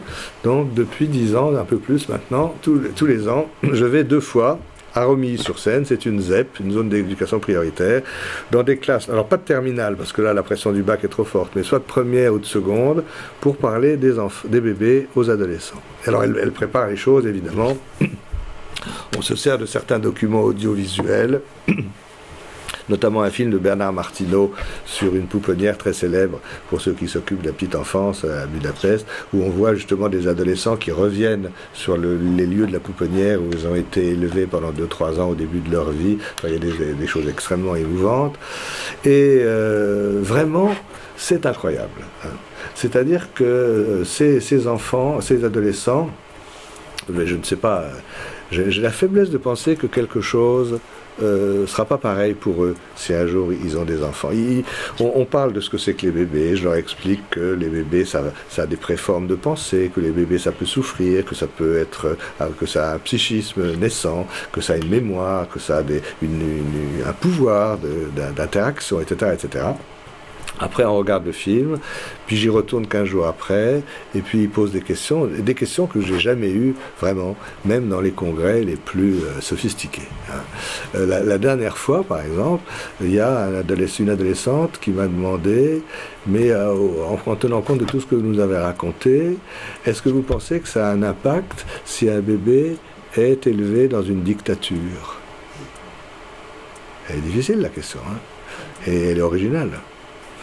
Bon, je me suis débrouillé comme j'ai pu, mais euh, c'est une vraie bonne question. Bon, moi, je leur ai dit que la liberté de penser, c'était de pouvoir penser plusieurs choses différentes sur une même chose. Et que si on est élevé par des gens à qui on a vraiment dit qu'il fallait penser qu'une seule chose sur chaque chose, c'était peut-être un petit peu embrigadant. Mais enfin bon, en tout cas, c'est pour vous dire qu'ils sont extrêmement touchés par ce discours. C'est avec une qualité d'attention euh, incroyable. Euh, encore une fois, je, crois quand même que pour certains d'entre eux, le jour où ils auront des bébés, on a, quelque chose là se remanie sans doute. C'est des, enfants qui ont eu une, une, enfance difficile pour beaucoup d'entre eux. Ils sont en pleine adolescence, donc de transformation, c'est compliqué aussi. La dernière fois, on a fait un sondage. Je leur ai demandé euh, qui, lesquels pensaient avoir été, j'ai fait simple, hein, un bon bébé, un moyen bébé ou un mauvais bébé qu'ils ont 15 ans de plus, euh, le bébé qu'ils ont été vraiment, on ne le saura jamais. Mais aujourd'hui, qu'est-ce 30, 30 euh, sur 35 ont répondu qu'ils pensaient avoir été un mauvais bébé. C'est impressionnant quand même. Hein. Alors il y a la ZEP, il y a l'adolescence, il y a beaucoup de choses, mais c'est-à-dire que plus on pense qu'on a soi-même été un bébé en difficulté, plus je crains qu'on accueille son propre bébé si on en a un jour, avec, avec inquiétude, avec euh, difficulté, et si on arrive à tranquilliser quelque chose à propos de ces traces précoces, eh ben on réouvre, à mon avis, quelque chose qui n'est pas joué encore quant à la parentalité. Voilà, la dernière fois d'ailleurs, quand je suis parti, euh, il me donne toujours un petit cadeau quand je m'en vais, enfin des petites des choses qu'ils font eux-mêmes, c'est très touchant. Il, y avait un, biberon, ils m'ont donné un biberon avec plein de petits papiers, enfin chacun avait mis un petit mot dedans, et c'était, bon j'ai lu ça après chez moi, en rentrant chez moi, c'était très, très émouvant. L'un des, l'un des, alors il y avait, on vous remercie on ne savait pas que les bébés pensaient. Sous-entendu, on ne savait pas que nous, on a pensé en tant que bébé. Hein. C'est toujours ça le travail, l'aller-retour. Le bébé qu'ils ont été explique en partie l'adolescent qu'ils sont devenus, mais l'adolescent qu'ils sont devenus peut retravailler en permanence ses souvenirs de, bébé. Et puis, alors, bon, alors, il y, avait, il y avait de tout dans les petits mots. Un qui m'a marqué quand même, c'était euh, merci beaucoup d'être venu de loin nous parler des bébés. On vous souhaite un bel avenir. C'était gentil. Alors, euh, ils étaient plus sous mes yeux pour que je leur dise que c'était peut-être un petit peu tard, j'avais déjà fait ce que je pouvais, mais enfin, c'était quand même très gentil. Et euh, je crois à la, hauteur de, l'impact que ce discours sur les bébés a sur les adolescents. Par rapport au thème d'aujourd'hui, je vous assure, ça réouvre quelque chose en permanence. Je prends un deuxième exemple à propos de l'intersubjectivité. Euh, l'intersubjectivité, bon, ben, ici on est dans un milieu de, professionnels euh, bien au parfum de tout ça, mais vous savez que c'est un des grands chantiers du développement de l'enfant c'est le, c'est l'ensemble des mécanismes, et ça se passe dans l'interpersonnel, hein, c'est pas dans l'intrapsychique. Dans l'intrapsychique, c'est la subjectivation plutôt. Mais dans l'interpersonnel, c'est l'intersubjectivité, et c'est euh, l'ensemble des mécanismes et des processus qui vont permettre à un enfant, plus ou, moins, plus ou moins vite selon les modèles, plus ou moins vite selon les enfants, enfin, de ressentir, d'éprouver, d'intégrer très profondément que lui et l'autre, ça fait deux, et qu'entre soi et l'autre, il y a un écart qu'on appelle justement l'écart intersubjectif, dans lequel vont se déployer tous les liens primitifs préverbaux, puis un jour le langage. Hein. Le, langage, il a d'ailleurs cette, dimension formidable qu'à la fois il marque l'écart intersubjectif, je, ne peux parler à l'autre que si je ressens d'abord l'autre comme un autre, bien différencié de moi. Je ne peux parler à l'autre et penser à l'autre que si l'autre est un autre. Euh, dans mes représentations. Mais chaque fois que je parle, c'est pour essayer de combler, de passer en pont par-dessus cet écart. Hein. C'est-à-dire que le langage, euh, on peut utiliser deux mots français très proches, le marque l'écart intersubjectif. Si je te parle, c'est que toi et moi, c'est pas pareil. Mais en même temps, il cherche à masquer, marquer, masquer l'écart intersubjectif en permettant de rester ensemble de part et d'autre de la rive de l'écart intersubjectif. Là aussi, deuxième petite tentative de ma part pour vous rendre triste. J'aime bien. Euh, pas triste d'ailleurs, nostalgique. Euh, quoi qu'on dise à l'autre, même si c'est pour dire qu'est-ce qu'on s'entend bien, qu'est-ce qu'on s'aime, qu'est-ce qu'on est proche, qu'est-ce que ceci, qu'est-ce que cela, le fait qu'on parle, ça veut dire, toi et moi, ça fait deux. Parce que si on était dans la fusion, je ne pourrais pas ni penser à toi ni, te parler. Mais il faut pousser le raisonnement jusqu'au je t'aime. Quand on dit je t'aime à quelqu'un, ça marque l'écart intersubjectif. C'est-à-dire que l'énoncé du je t'aime rêve de fusion, mais le fait qu'on puisse le dire signe la diffusion. Alors après, on dit les plus belles histoires d'amour sont muettes, les plus belles histoires d'amour fusionnelles sont muettes. Dans la fusion, je ne peux ni penser à l'autre ni parler à l'autre. Mais pour parler, et même pour dire je t'aime, il faut se défusionner un petit peu. Et c'est ça un beau paradoxe du langage. Quand on dit je t'aime, on rêve de fusion, mais on signale la diffusion. C'est ni beau ni triste d'ailleurs, c'est comme ça. Voilà, alors l'accès à l'intersubjectivité, c'est tout ça. C'est tout un ensemble de mécanismes sur lesquels je passe, évidemment. Mais ce que je voudrais essayer de vous montrer, c'est que une fois que l'enfant à accéder à l'intersubjectivité, et donc, dans les bons cas, à la subjectivation. C'est-à-dire, une fois qu'il n'est pas autiste, justement, hein, puisque l'autisme, c'est vraiment la forme la, plus grave de l'échec de l'accès à l'intersubjectivité. Une fois qu'on a accédé à l'intersubjectivité, c'est pas une conquête stable et fixe pour toute la vie. Tout n'est pas joué là non plus. C'est une conquête dynamique c'est une conquête qu'il va falloir réalimenter, je ne trouve pas le bon terme là, faire vivre, préserver et faire vivre tout au long de la vie. L'accès à l'intersubjectivité n'est pas un résultat, un acquis statique. Et pour illustrer ça, mais ça n'a la valeur que d'une illustration, hein, c'est pas du tout une preuve, mais je me sers toujours d'une exposition qui avait euh, circulé en Europe il y a une euh, dizaine d'années, un peu plus peut-être, euh, de Picasso. C'est une, exposition qui rassemblait tous les tableaux que Picasso avait peints dans les dix dernières années de sa vie. Et donc entre 80 et 90 ans, évidemment à une époque où forcément euh, euh, il, pensait aussi à la mort. Hein. On, y pense toute la vie, mais enfin à la fin de la vie sans doute un petit peu plus qu'avant encore. Euh, c'est le moment ou jamais. donc ces dix tableaux, ces, dix, les tableaux de ces dix années, c'était frappant dans le catalogue, mais c'était frappant en vrai aussi. Il y avait un thème permanent qui infiltrait presque tous ces tableaux, sauf un ou deux. il faudrait regarder ça de plus près. Mais le, un thème, euh, je vais essayer, c'est pour ça que je vais essayer de le faire sur le paperboard là.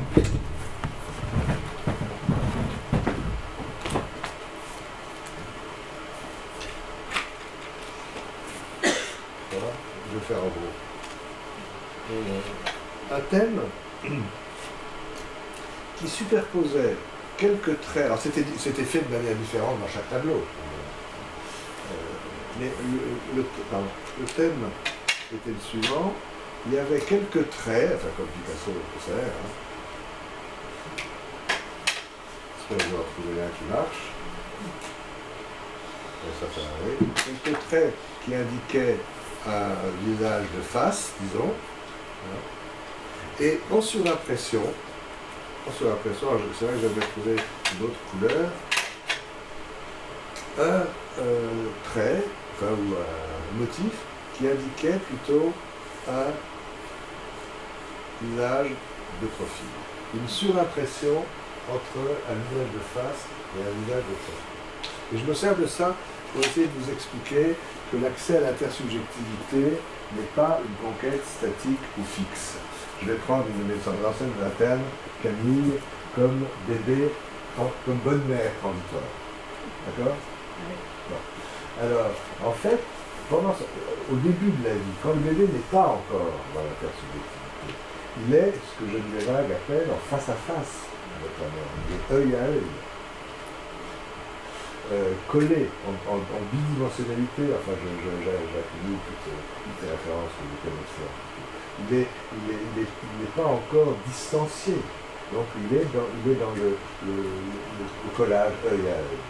Et puis avec tous les mécanismes qui vont permettre de creuser les cas intersubjectifs et de euh, mettre en place des liens pour rester ensemble avec tout, je, cite au passage, il y a l'attachement, il y a la cordale affective, il y a l'imitation, il y a l'empathie, il y a le dialogue tonique, il y a les identifications projectives, enfin tout ce qui prépare le langage, tout doucement, la mère et le bébé, qui d'abord sans visage, vont se désenvisager et pouvoir se tourner chacun vers l'espace-temps. Le deuxième point. Euh, et dans ce mouvement, qui est très délicat le bébé qui était d'abord dans le visage de face, et qui tout d'un coup va avoir accès au visage de profil, probablement le bébé le sent comme un moment c'est pas un moment, mais enfin une période un petit peu délicate, et peut-être qu'il emmène avec lui le souvenir du visage de face pour le garder en sous-impression du nouveau visage auquel il accède, c'est-à-dire le visage de trois quarts ou de profil de, la, maman. Et il me semble que peut-être dans les, les angoisses de mort, parce que la mort, la mort, c'est quand même je ne sais pas ce que c'est que la mort, mais disons que euh, c'est le risque de perdre à jamais une intersubjectivité chèrement euh, acquise.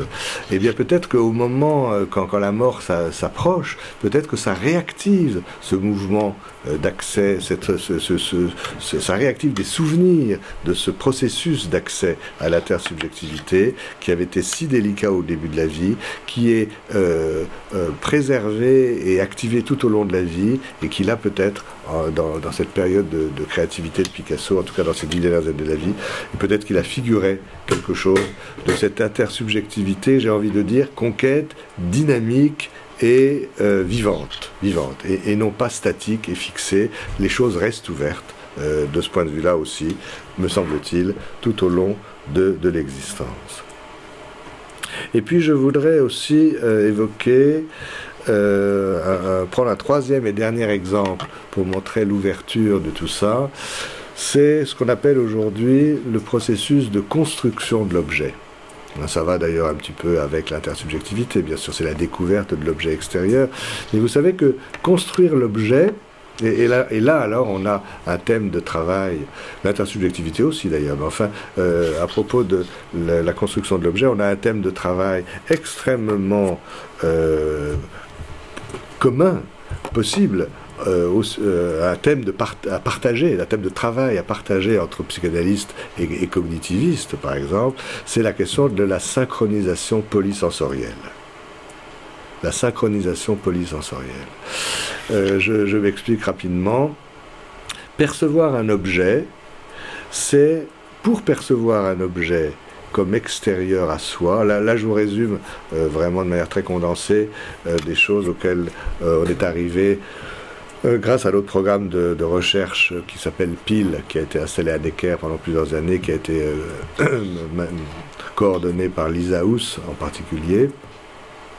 En tout cas, euh, ce programme de recherche nous a fait penser, mais ça, va très bien avec d'autres travaux qui existent aussi, hein, notamment à la Salpêtrière avec David Cohen, euh, sur la synchronisation polysensorielle. C'est l'idée que pour pouvoir percevoir un objet comme extérieur à soi, il faut absolument pouvoir le percevoir par plusieurs canaux sensoriels simultanément. Au moins deux, ou trois, ou quatre, ou cinq, ou six, mais pas un seul au moins deux. Et je, dis six parce que vous savez, euh, on dit toujours qu'on a cinq sens, mais en fait on en a six, si ça n'est pas sept d'ailleurs. Hein. On a bien sûr le toucher, l'olfaction, le goût, qui sont les sensorialités proximales, qui, parce qu'il faut être tout près de l'objet pour le toucher, le sentir ou le lécher. Donc sans séparation avec l'objet, c'est pour ça que ces sensorialités proximales sont très importantes pour les enfants autistes qui ont du mal avec la séparation en général, tandis que l'audition et la vision sont des sensorialités qu'on appelle distales parce qu'elles sont justement faites pour entendre et voir de loin ce euh, qui pose beaucoup plus de problèmes aux enfants autistes. Je parle beaucoup des enfants autistes ce soir, d'abord parce que j'ai beaucoup travaillé avec les enfants autistes, mais aussi parce que les, enfants autistes nous apprennent énormément de choses, hein. même s'ils sont, même si l'autisme est une maladie rare, j'aime bien rappeler ça euh, indéfiniment. L'autisme typique est une maladie rare. Les troubles du spectre autistique, c'est tout à fait autre chose. Enfin, donc, euh, il y a cinq sens, mais il y a aussi la proprioception. La proprioception, on la connaît moins bien, mais elle se développe sans doute dès la, grossesse, c'est-à-dire ce qui nous permet d'avoir un vécu de notre, de, notre corps en profondeur, de la position de nos euh, euh, membres dans l'espace, euh, de notre position dans l'espace. Et la proprioception va avec le sens de l'équilibre, le labyrinthe. Donc je ne sais pas s'il faut faire du sens de l'équilibre un, un septième sens ou si ça va avec la proprioception. En tout cas, on n'a pas que cinq sens, on a en tout cas au moins six sens. Mais l'idée qui est défendue aussi bien par les psychanalystes que par les cognitivistes, c'est que pour ressentir un objet comme extérieur à soi, il faut absolument pouvoir le percevoir par plusieurs canaux sensoriels simultanément, je le redis, au moins deux. Euh, pour les psychanalystes, ce sont tous les travaux de Melzer, je ne vais pas détailler ça maintenant, mais parce que je veux vous dire autre chose. Melzer, lui, il a parlé de mantèlement. Euh, quand le bébé est au sein, par exemple, grâce à cette période d'attention particulière, c'est un moment très investi par la mère et le bébé, le bébé va prendre ensemble le goût du lait, l'odeur du lait, la voix de la mère, les expressions faciales de la mère, la chaleur de la mère, le toucher, le tact de ses vêtements ou de ses cheveux, le rythme aussi du portage pendant qu'elle le nourrit. Donc il prend ensemble, euh, Melzer a appelé ça le mantèlement. Et quand ça se défait, c'est le démantèlement. Et l'enfant autiste peut s'enliser dans le démantèlement. Mais euh, le, le mantèlement, ça veut dire au fond rassemblement transitoire. Pour les bébés, ça ne peut pas durer très longtemps, mais le rassemblement transitoire des différentes sensations qui viennent de l'autre, qui viennent de l'objet. Et quand le bébé est au sein, grâce à ce mantèlement passager, eh bien, il commence à entrer dans l'intersubjectivité, c'est-à-dire qu'il commence à pouvoir se dire que toutes ces satisfactions sensorielles viennent de quelque part en dehors de lui. Hein, c'est pas encore la mer bien précise peut-être, mais c'est un début, une ébauche d'intersubjectivité. Et puis le bébé va travailler tout ça, de tété en tété, de moment interactif fort en moment interactif fort, mantelé, démantelé, mantelé, démantelé. Du côté des cognitivistes, euh, Arlette Streri, par exemple, à Paris 5, a écrit des très beaux livres sur la façon de coordonner ou de ne pas pouvoir coordonner le, tact et le voir, toucher, voir. Euh, et elle aussi, euh, et d'autres travaux montrent que pour pouvoir ressentir, ne serait-ce que même un objet matériel, comme en dehors, comme, ne faisant pas partie de moi, comme en dehors de moi, c'est ça l'intersubjectivité. C'est ressentir l'autre comme ne faisant pas partie de moi. Et bien même du point de vue cognitiviste, il, y a cet appel à une polysensorialité. Et les cognitivistes n'ont pas parlé de mantèlement et de démantèlement, mais ils ont parlé de commodalisation ou de décommodalisation. Mais là, on a quand même deux mots très proches. Euh, on peut dire rassemblement, ou dispersion des flux sensoriels qui viennent de l'autre. Les psychanalystes s'intéressent plus à l'objet humain, les cognitivistes s'intéressent plus aux objets matériels, mais je crois que là, on est vraiment dans une même zone de réflexion.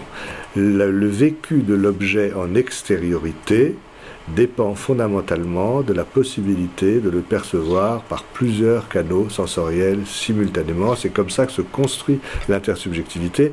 Et je vous passe euh, le fait que pour pouvoir prendre ensemble, rassembler différents canaux, différents flux sensoriels, il faut que ces flux sensoriels soient synchronisés ou à peu près en rythme compatible, à peu près synchrone, ce qui est le travail et du bébé et de l'adulte, mais je passe là-dessus.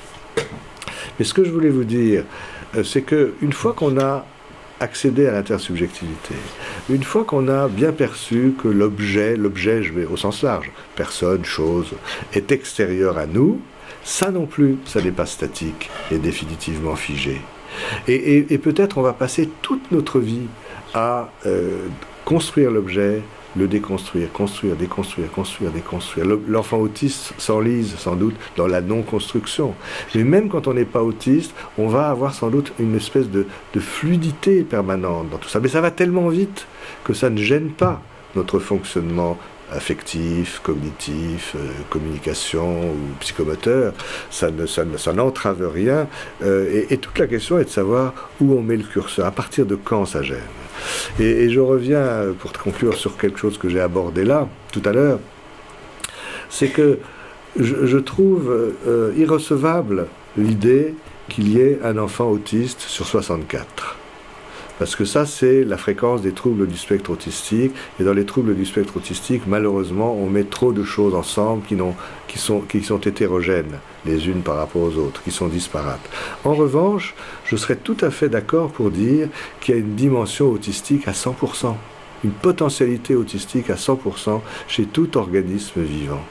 Euh, mais dans la plupart des cas, ça ne gêne pas on ne s'en rend même pas compte qu'on est parce que ça va tellement vite. De temps en temps, l'objet est construit. Je m'adresse à vous, mais à un autre moment, je vais déconstruire. C'est pas simplement oublier l'objet, c'est déconstruire, démanteler les différents flux sensoriels, me rétracter sur moi-même. L'objet s'efface, l'objet est détruit. Mais ça va tellement vite, c'est tellement fluide que ça ne gêne pas mon fonctionnement général. C'est une, question d'échelle. L'enfant autiste est dans, la déconstruction macroscopique, et nous, même quand nous sommes tout à fait normaux, névrotiques, névrotico-normaux, nous sommes dans un processus permanent de construction-déconstruction, mais microscopique, et qui ne gêne pas notre fonctionnement euh, habituel. Voilà. Alors, où est-ce qu'on met le curseur? Si on met le curseur très bas, eh bien, euh, très, euh, enfin, ou très haut si vous voulez, on, retrouve un autisme typique rare. Si on met le curseur très bas, on va mettre tout le monde dans le même sac, mais je crois qu'on fait une erreur nosologique et, euh, et clinique en même temps. Voilà, je vais m'arrêter là-dessus pour laisser un petit peu de, place à la discussion. Quand même, en conclusion, j'ai deux, trois choses tout à fait importantes à vous rappeler et qui plaide euh, comme plaidoyer pour la, non-fermeture. Hein. Euh, on, est bien sûr dans des modèles et des hypothèses. Alors, euh, les choses qui sont valides et les choses qui sont utiles, c'est pas forcément la même chose. Un, modèle peut être très utile sans forcément être validé au sens de l'EBM. Hein. Le modèle polyfactoriel de l'autisme, il n'est pas absolument prouvé encore aujourd'hui. Mais pour moi, il est extrêmement utile parce que c'est lui qui va déclencher des prises en charge multidimensionnelles et non pas monomaniaques, monotones et opératoires. Mais peut-être qu'un jour, on retrouvera autre chose. Mais aujourd'hui, le modèle polyfactoriel du développement me paraît le plus plausible et le plus utile, à défaut d'être valide. Et puis, il y a cette question de la non-fermeture. Elle est euh, à mon avis, je ne sais pas si elle, est, sera un jour euh, affirmée ou confirmée, mais aujourd'hui, elle me paraît utile pour, pour la clinique. Hein. Tout, dépend de ce qu'on veut faire aussi. Alors, je voudrais quand même, pour conclure, vous rappeler euh, le sinistre souvenir de l'expertise collective INSERM de 2005. C'est déjà un petit peu loin dans nos mémoires, mais là, on avait vraiment un exemple de fermeture dramatique. Hein. C'est cette expertise qui s'intitule Le trouble des conduites et qui avait voulu montrer qu'il euh, y avait un lien direct entre les tops les troubles oppositionnels avec provocation de l'enfant de 2 ans et 3 ans et la délinquance à l'adolescence. Hein. C'est là qu'est né le mouvement, le collectif Pas de zéro de conduite, qui a voulu s'opposer à cette vision très fermée justement du, développement. Et c'était vraiment à l'époque très rassurant, enfin je le dis pour les plus jeunes qui n'ont pas vécu ça, mais euh, c'était aussi une époque où on disait un petit peu tout le monde se fout de tout, mais euh, quand, quand cette étude est sortie, on a vu que tout le monde ne se foutait pas de tout. Et en quelques semaines, il y a eu plus de 300 000 signatures pour une circulaire qui ne voulait pas que, les enfants vivent dans une telle atmosphère, parce qu'on était dans, la perspective, ça a été un peu caricaturé bien entendu, c'est la polémique, mais le, repérage des, futurs délinquants dès la crèche. Hein. ça, c'est quand même un exemple de fermeture qui est difficile à vivre pour tout le monde, pour les enfants comme pour les parents d'ailleurs, hein. et, qui cumulait un grand nombre d'erreurs, parce qu'il euh, y a une erreur euh, épistémologique. Le top trouble oppositionnel avec provocation est un, symptôme de surface chez un enfant de 2 ou 3 ans. Et alors que la délinquance est un concept extrêmement complexe à 15 ans ou 16 ans, qui n'est pas que psychopathologique, qui est aussi juridique, anthropologique, sociologique, enfin bon, tirer un fil direct comme ça entre un comportement de surface et une situation délinquentielle extrêmement complexe 15 ans plus tard, c'est vraiment une erreur nosologique.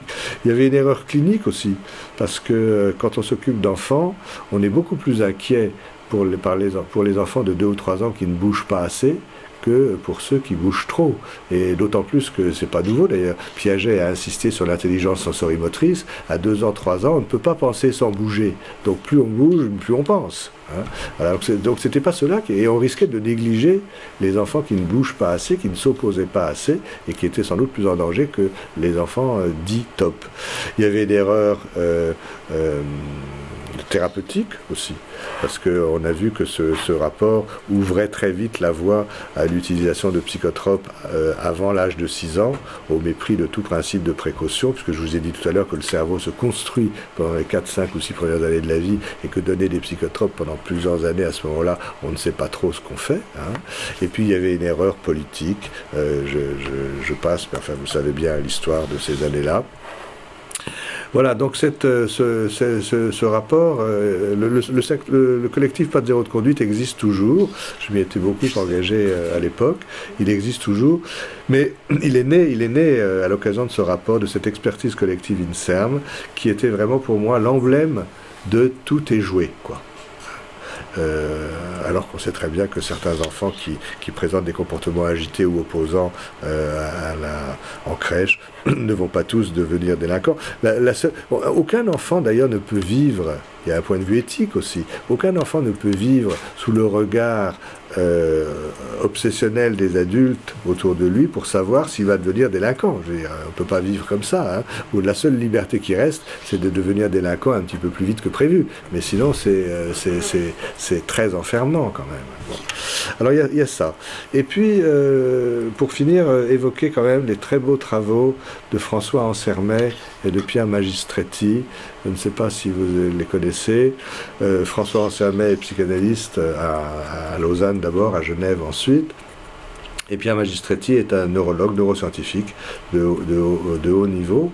Ils ont tous les deux d'ailleurs euh, euh, eu l'occasion pendant un an ou deux d'animer des séminaires au Collège de France sur cette question de la plasticité neuronale. Alors je vous engage vraiment, ce sera un peu ça ma conclusion, à lire leur livre qui, est, qui, été, qui est paru chez Odile Jacob et qui s'appelait, qui s'appelle euh, À chacun son cerveau. Hein. Euh, il y a aussi un autre livre de François Samet qui s'appelle À chacun son génome. Mais là, je vous parle de son livre À chacun son cerveau et qui ont vraiment ensemble mis en place tout un modèle très compatible avec les acquis des neurosciences et les acquis de la psychanalyse pour montrer que euh, les traces sont, restent modifiables en permanence. Euh, chaque souvenir va être remodifié par sa réévocation. Toutes les traces sont euh, transformables et une nouvelle expérience modifie la première, euh, les nouvelles traces s'associent aux anciennes, se consolident, se reconsolident, se déconsolident. D'ailleurs, ils arrivent à des formulations sur le plan philosophique ou humain qui sont très intéressantes. il faut remarquer que dans la mesure où toute nouvelle expérience modifie les traces de la première expérience, toute nouvelle expérience nous sépare de l'expérience initiale, nous éloigne de l'expérience initiale. Et puis aussi, euh, ils arrivent à cette idée que peut-être euh, l'homme est programmé, on a, on a des programmes génétiques, on ne peut pas le nier, mais peut-être qu'on est programmé pour ne pas être entièrement programmé par notre génome. C'est ça leur thèse principale. Être c'est un peu tautologique, mais être programmé pour ne pas être entièrement génétiquement dépendant, parce qu'effectivement l'expérience modifie les traces. Ils ont essayé de, travailler ça au niveau assez neurologique, euh, neurologique. Ça rejoint tout à fait ce que j'ai essayé de vous dire tout à l'heure à propos de Jean Laplanche sur la théorie de l'après-coup, dont la lecture doit absolument être faite à double sens. Voilà, donc euh, tout ce petit speech pour vous dire que non, je crois vraiment, et j'ai besoin dans mon travail de penser que rien n'est euh, entièrement joué, jamais. Voilà, je vous remercie beaucoup de votre attention.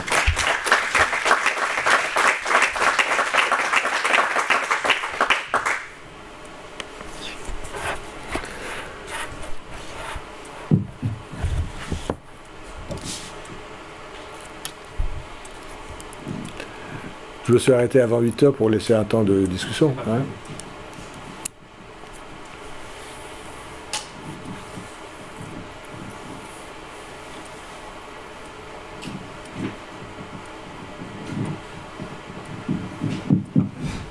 Euh, tout d'abord, merci beaucoup euh, Bernard Golf de votre conférence très intéressante. Mais venue une question avec le, visage que vous avez dessiné. Euh, pour un enfant qui resté avec le visage de face, finalement un peu bloqué au visage de face, qui n'aurait pas eu accès au visage de profil. Et donc au tiers. Et donc au tiers. Euh, dans le fond, quelle, va être, à votre avis, la, visée d'une psychothérapie, que ce soit chez l'enfant ou chez l'adulte? Est-ce qu'il s'agirait de, de, parer aux effets de, la, du visage de face ou euh, est-ce qu'il s'agirait d'arriver à, faire percevoir le profil justement? Ben, Merci de, votre question qui pose toute la question de ce qu'on appelle les thérapies conjointes. Hein, les thérapies précoces bébé, mère, père, bébé, bon, ou mère, bébé, ça dépend des situations. Alors vous savez que ces thérapies conjointes se développent, se sont beaucoup développées. Euh, dans, trois directions différentes. Il y a les thérapies d'inspiration psychanalytique, qui sont les plus anciennes en France. Il y en a toute une série euh, Kramer, Palacio, Lebovici, Winnicott, euh, bon, enfin, toute une série d'auteurs qui ont travaillé dans cette dimension-là. Plus récemment, les, ce qu'on appelle les guidances interactives. C'est une, une, américaine qui s'appelle Suzanne McDonough qui a développé ça. C'est une façon de travailler en présence avec les parents et l'enfant et le tout petit enfant. Et la consultation est filmée et après on reprend certains passages du, film, euh, de la vidéo, pour le retravailler avec un petit après-coup, donc avec les parents, soit le jour même, soit la, séance suivante. Toute l'équipe de, de a été formée d'ailleurs autour de Bérangère Bocquier à cette euh, technique-là. Et puis, en France, moins, mais il y a les thérapies de l'attachement aussi qui se développent. Mais moi, j'ai envie de, pour, pour, vous répondre de manière un peu euh, condensée, je dirais que quelle que soit la technique qu'on emploie, dans ces thérapies conjointes où l'enfant est très jeune, la question c'est justement d'intervenir en tant que tiers, mais pas en tant que tiers séparateur qui voudrait coûte que coûte faire que la mère et le bébé se désenvisagent, mais d'un tiers liant, reliant. C'est-à-dire aider à la différenciation, parce que c'est quand même ça dont il est question, aider à la différenciation entre la mère et le bébé, mais en présence d'un tiers. le tiers qui fait ce boulot, normalement, c'est le père pas entre père ou pas père, mais le père pré-oedipien. C'est le père oedipien qui vient séparer la mère et le bébé. Mais au début, le père, il est là plutôt pour nourrir la diade, pour contextualiser la diade et pour permettre effectivement à ce que la mère et le bébé puissent se lâcher un petit peu sans se perdre dans grâce à cette présence du tiers contenant donc euh, moi je crois vraiment que quelle que soit la technique qu'on emploie ou qu'on pense employer, euh, le travail il est là. Et, avec les enfants euh, à risque autistique, c'est une, dans la première année de vie par exemple, c'est une des grandes options thérapeutiques. Hein. grandes options thérapeutiques, il ne faut pas négliger à côté d'autres possibilités. Mais voilà, c'est-à-dire se positionner en tiers non séparateur, mais contextualisateur de la diade.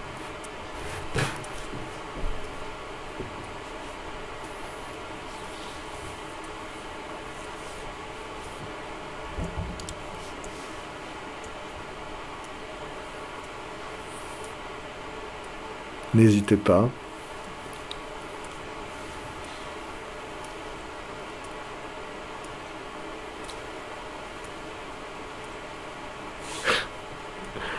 C'est Vidlocher qui disait qu'en France, je crois que c'est vrai dans beaucoup d'endroits, euh, on a du mal à lancer les débats.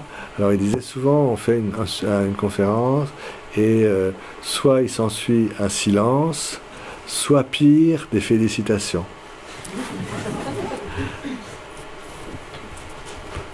Donc évitez-moi les félicitations. Excusez-moi, j'ai plein de questions en fait. Alors c'est très bien. Comment vous analysez effectivement ce, des investissements, des intérêts pour les psychopathologies, parce que je suis d'accord, c'est plutôt les psychopathologies qui sont désinvestis, on va dire, dans les études médicales. Est-ce que, est-ce que en Europe ou dans les pays où vous voyagez, où vous, avez, vous êtes président de... alors en, en, Amérique du Sud, par exemple, c'est très fort encore. Très fort, encore. Alors, et, pas seulement la psychopathologie psychanalytique, mais euh, aussi systémique, familiale. Comment est-ce qu'on peut comprendre mais je, mais je pense qu'on a du mal. Euh, je n'ai pas de réponse euh, complète, mais je crois que qui dit psychopathologie et nouage des facteurs internes et externes parle d'un minimum de complexité. Et je crois qu'on nous n'arrivons, c'est un petit paradoxe, nous n'arrivons pas à parler simplement de la complexité. Ce qui fait qu'en termes de médias, par exemple, ça marche pas. Euh, c'est pour c'est pas que les médias soient euh, euh, inintelligents, mais ils ont besoin de quelque chose qui se dise rapidement. Or, il faut un petit peu de temps pour ça. Je, ne sais pas comment on peut contourner cet obstacle-là. Et puis, alors, il y a aussi le, fait que avec Lisa House, dont je parlais tout à l'heure, Villecher que je viens de citer, mais aussi Nicolas Georgiev et, d'autres, on a essayé euh, de développer un peu le concept de neuropsychanalyse. en français, c'est le terme, il va pas très bien, mais enfin, je veux dire, c'est un, c'est un courant très intéressant qui s'est développé autour de Peter Fonagy, notamment au centre Anna Freud euh, à Londres, et euh, qui, est très, qui est très intéressant, mais qui est... Euh, d'abord, il faut, bien comprendre que la question n'est pas... Épistémologiquement, il faut que les deux plans restent distincts.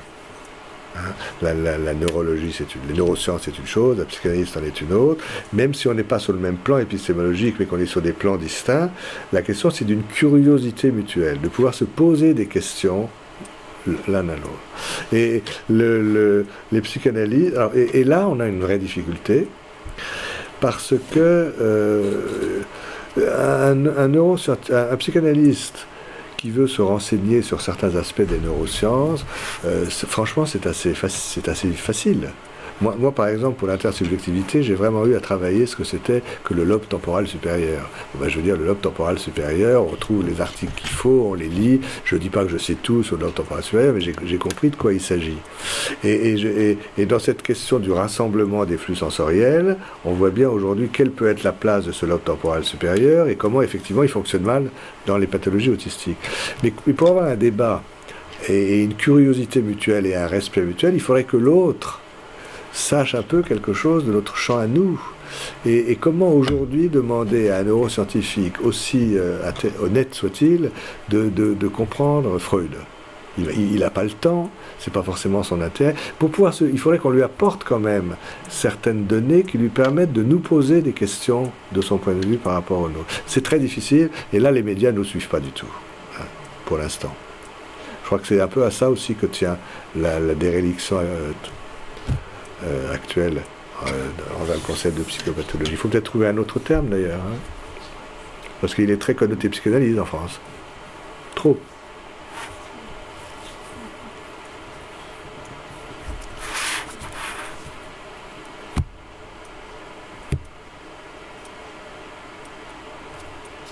Vous avez l'impression que vous aviez envie de poser une question, madame Non? Je ne veux pas vous forcer. Bon.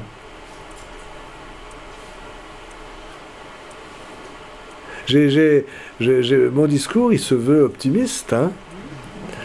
parce que là, il y a une petite chape de plomb qui tombe, mais euh, c'est plutôt pour maintenir une ouverture coûte que coûte. Hein.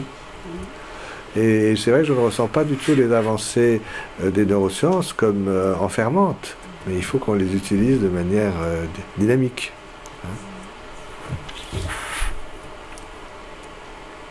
Alors, il y a une chose que je n'ai pas évoquée, je pourrais ajouter ça, puisque c'est que euh, même si les choses restent ouvertes, il y a peut-être quand même des choses qui se maintiennent. Euh,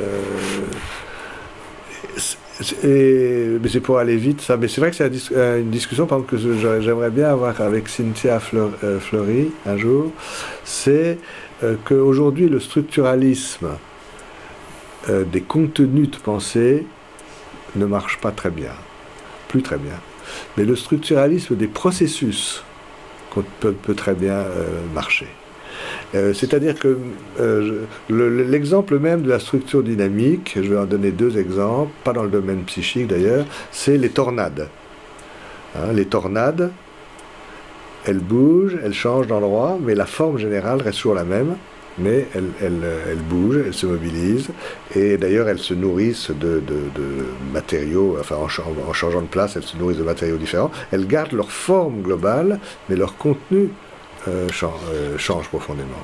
De même, nous, notre corps, nos, cellules, euh, toutes nos cellules, au bout d'un certain temps, sont changées. Nos cellules de notre peau, les cellules de notre sang sont renouvelées, tout, tout. Et pourtant, on reste nous-mêmes. C'est assez, étrange de penser ça, mais il y, a, bien quelque chose qui dure quand même, quelque chose, même si le contenu change. Euh, voilà. Alors, ce, qui ce qui moi, je trouve, quand je pense aux enfants et à leur développement, euh, c'est vrai que je ne euh, de dire qu'une structure de, personnalité va comme ça s'installer et durer toute la vie, alors que l'enfant est en pleine euh, formation, l'enfant n'est pas simplement en évolution, il est en pleine formation, en construction. On peut peut-être parler de structuration, mais une structure fixe qui déterminerait toute la personnalité qui ultérieure, c'est vrai que j'ai du mal à l'imaginer et à le concevoir. Mais par contre, il peut y avoir des processus, des styles de processus qui reste euh, tout, au long de la vie, même en s'alimentant de contenus nouveaux.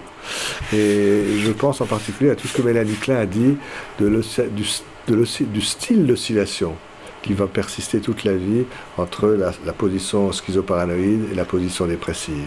Tout au long de la vie, elle va se remplir, ces choses-là vont se remplir de contenus différents, mais le style de l'oscillation est propre à chacun. Et là, il peut y avoir une structure des processus, qui, invariante est peut-être un grand mot, mais qui soit plus, euh, plus, plus, oui, un petit peu plus, plus statique. Hein. Voilà, donc il faut, il faut peut-être qu'on réinvente aussi un structuralisme plus, plus dynamique pour les enfants en tout cas.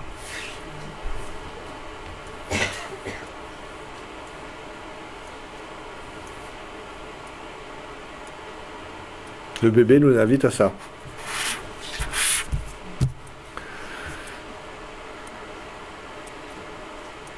Crois qu'il y a une question là-bas.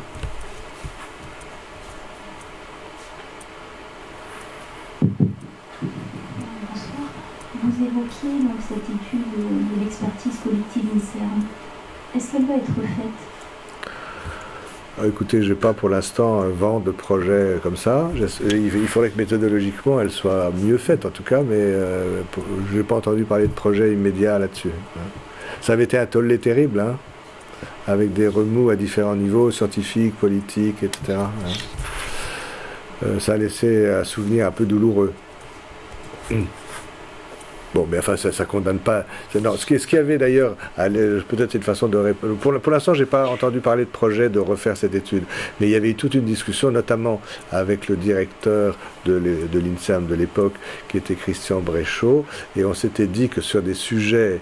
Enfin, l'INSERM avait compris quand même qu'elle avait touché des choses euh, de manière trop violente, là, et que pour des sujets qui engageaient non seulement des points de vue scientifiques, mais aussi des points de vue citoyens ou des points de vue soci- sociétaux, il fallait qu'une expertise collective comme ça, avant d'être publiée et diffusée larga manu, elle puisse passer au crible de discussions avec les pédiatres, avec les généralistes, avec les parents, et, et qu'on ne pouvait pas comme ça, euh, de manière trop euh, brutale, délivrer des résultats difficiles à lire et à comprendre pour le non-initié quand même. hein.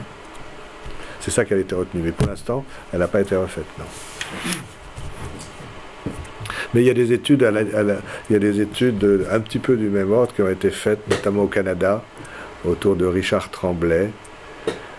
Mais c'est pas tout à fait, tout à fait les mêmes études.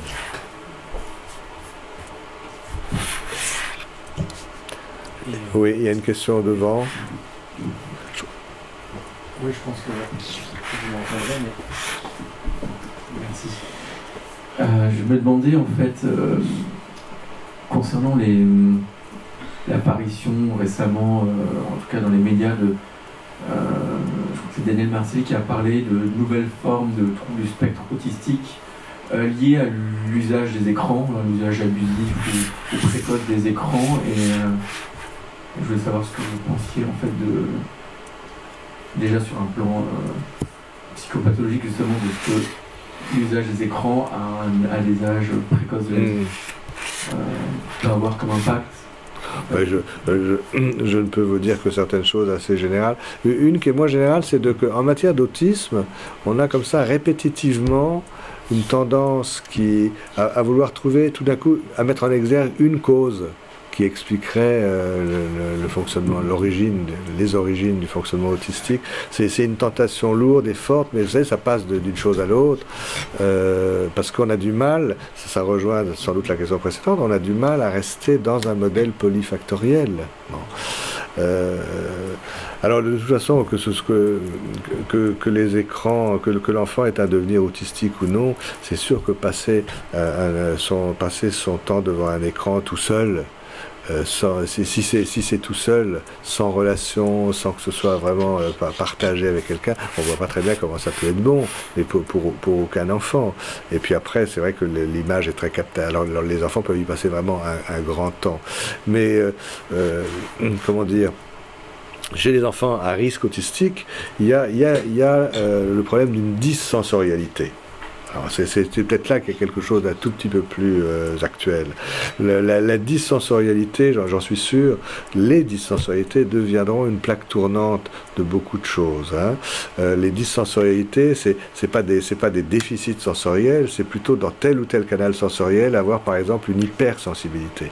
Pour l'enfant autiste, euh, le- les travaux de Laurent Motron au Canada le- le- les, psychanalystes aiment beaucoup Laurent Motron. euh, Laurent Motron le leur rend peu, mais enfin, je veux dire, les travaux de Laurent Motron sont très intéressants en termes de dissensorialité euh, distale, notamment au niveau des canaux euh, auditifs et visuels. Et ça, ça va très bien avec notre, notre façon de voir les choses. Les, enfants autistes euh, ont du mal à coupler les sensations auditives et visuelles. Donc ça fait partie, c'est une sorte de dissensorialité. Ils ont aussi du mal avec souvent avec le, le, une dissensorialité tactile parfois. Mais probablement il y a des, euh, alors c'est vrai qu'un enfant qui a déjà des dissensorialités dans les canaux auditifs et visuels, si on le plante pendant des heures devant un écran où il y a surtout de l'auditif et surtout du visuel, on prend des risques probablement. Mais, mais, mais, mais des heures devant un écran est risqué, je crois, pour, pour n'importe quel enfant. Hein. Et, vraiment, euh, les écrans, enfin, il ne s'agit pas d'être contre les écrans, hein. je veux dire, euh, c'est l'histoire, c'est la vie, c'est les nouvelles technologies, les enfants devront vivre avec des écrans, et quel usage on en fait, et comment on laisse la relation autour? On a eu un peu ces discussions en miniature avec la tétine. La tétine, elle n'est pas mauvaise en, elle-même, mais si la tétine est faite pour évacuer la relation, c'est sûr que ça va pas très bien. Si les écrans sont l'occasion d'un jeu et d'un plaisir partagé, moi j'ai rien contre les écrans, et voilà. Peut-être euh, la, la chose la plus spécifique, c'est la la question auditive et visuelle. Mais euh, puisque j'ai dit un mot de la dissensorialité, je vous assure, euh, euh, aujourd'hui d'ailleurs dans les évaluations des enfants, il y a des outils nouveaux qui essayent d'évaluer les sensorialités des enfants, notamment une, échelle qui s'appelle le profil de Dune, je ne sais pas s'il y a des psychomotriciennes dans la salle, mais Dune, D-U-2-N. C'est vraiment intéressant parce qu'on voit des enfants qui ont des dissensorialités et qui sont devenus autistes, des enfants qui ont des dyssensualités mais qui ne sont pas devenus autistes, même s'ils sont un peu singuliers, et, des, et, et, et il y a aussi le cas de certains grands artistes qui ont des dysensorialités majeures. Euh, moi, en particulier, euh, je me suis un petit peu penché sur l'histoire de Glenn Gould, qui avait des dysensorialités euh, auditives et, tactiles très particulières. Bon, moi je pense que c'est une plaque tournante, que, que c'est endogène, sans doute, ça, fait peut-être une bonne conclusion à l'ensemble de mon propos. Bien sûr, il y a une part endogène à la dissensorialité, et il y a des dissensorialités différentes, mais il y a aussi la manière dont l'environnement va recevoir et traiter cette dissensorialité. Et peut-être que là, il y a des moyens de prévention très précoces, effectivement.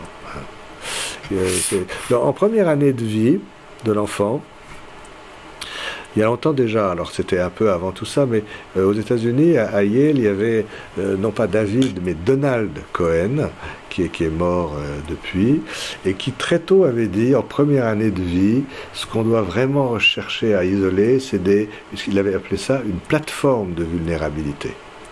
Il y a des enfants qui sont vulnérables, dissensoriels comme ci, dissensoriels comme ça. Voilà. Et on doit évidemment euh, euh, aller à leur rencontre et chercher à les aider, mais, sans, sans se poser tout de suite la question d'un diagnostic. Aidons-les. C'était sûrement une position de grande sagesse. Voilà.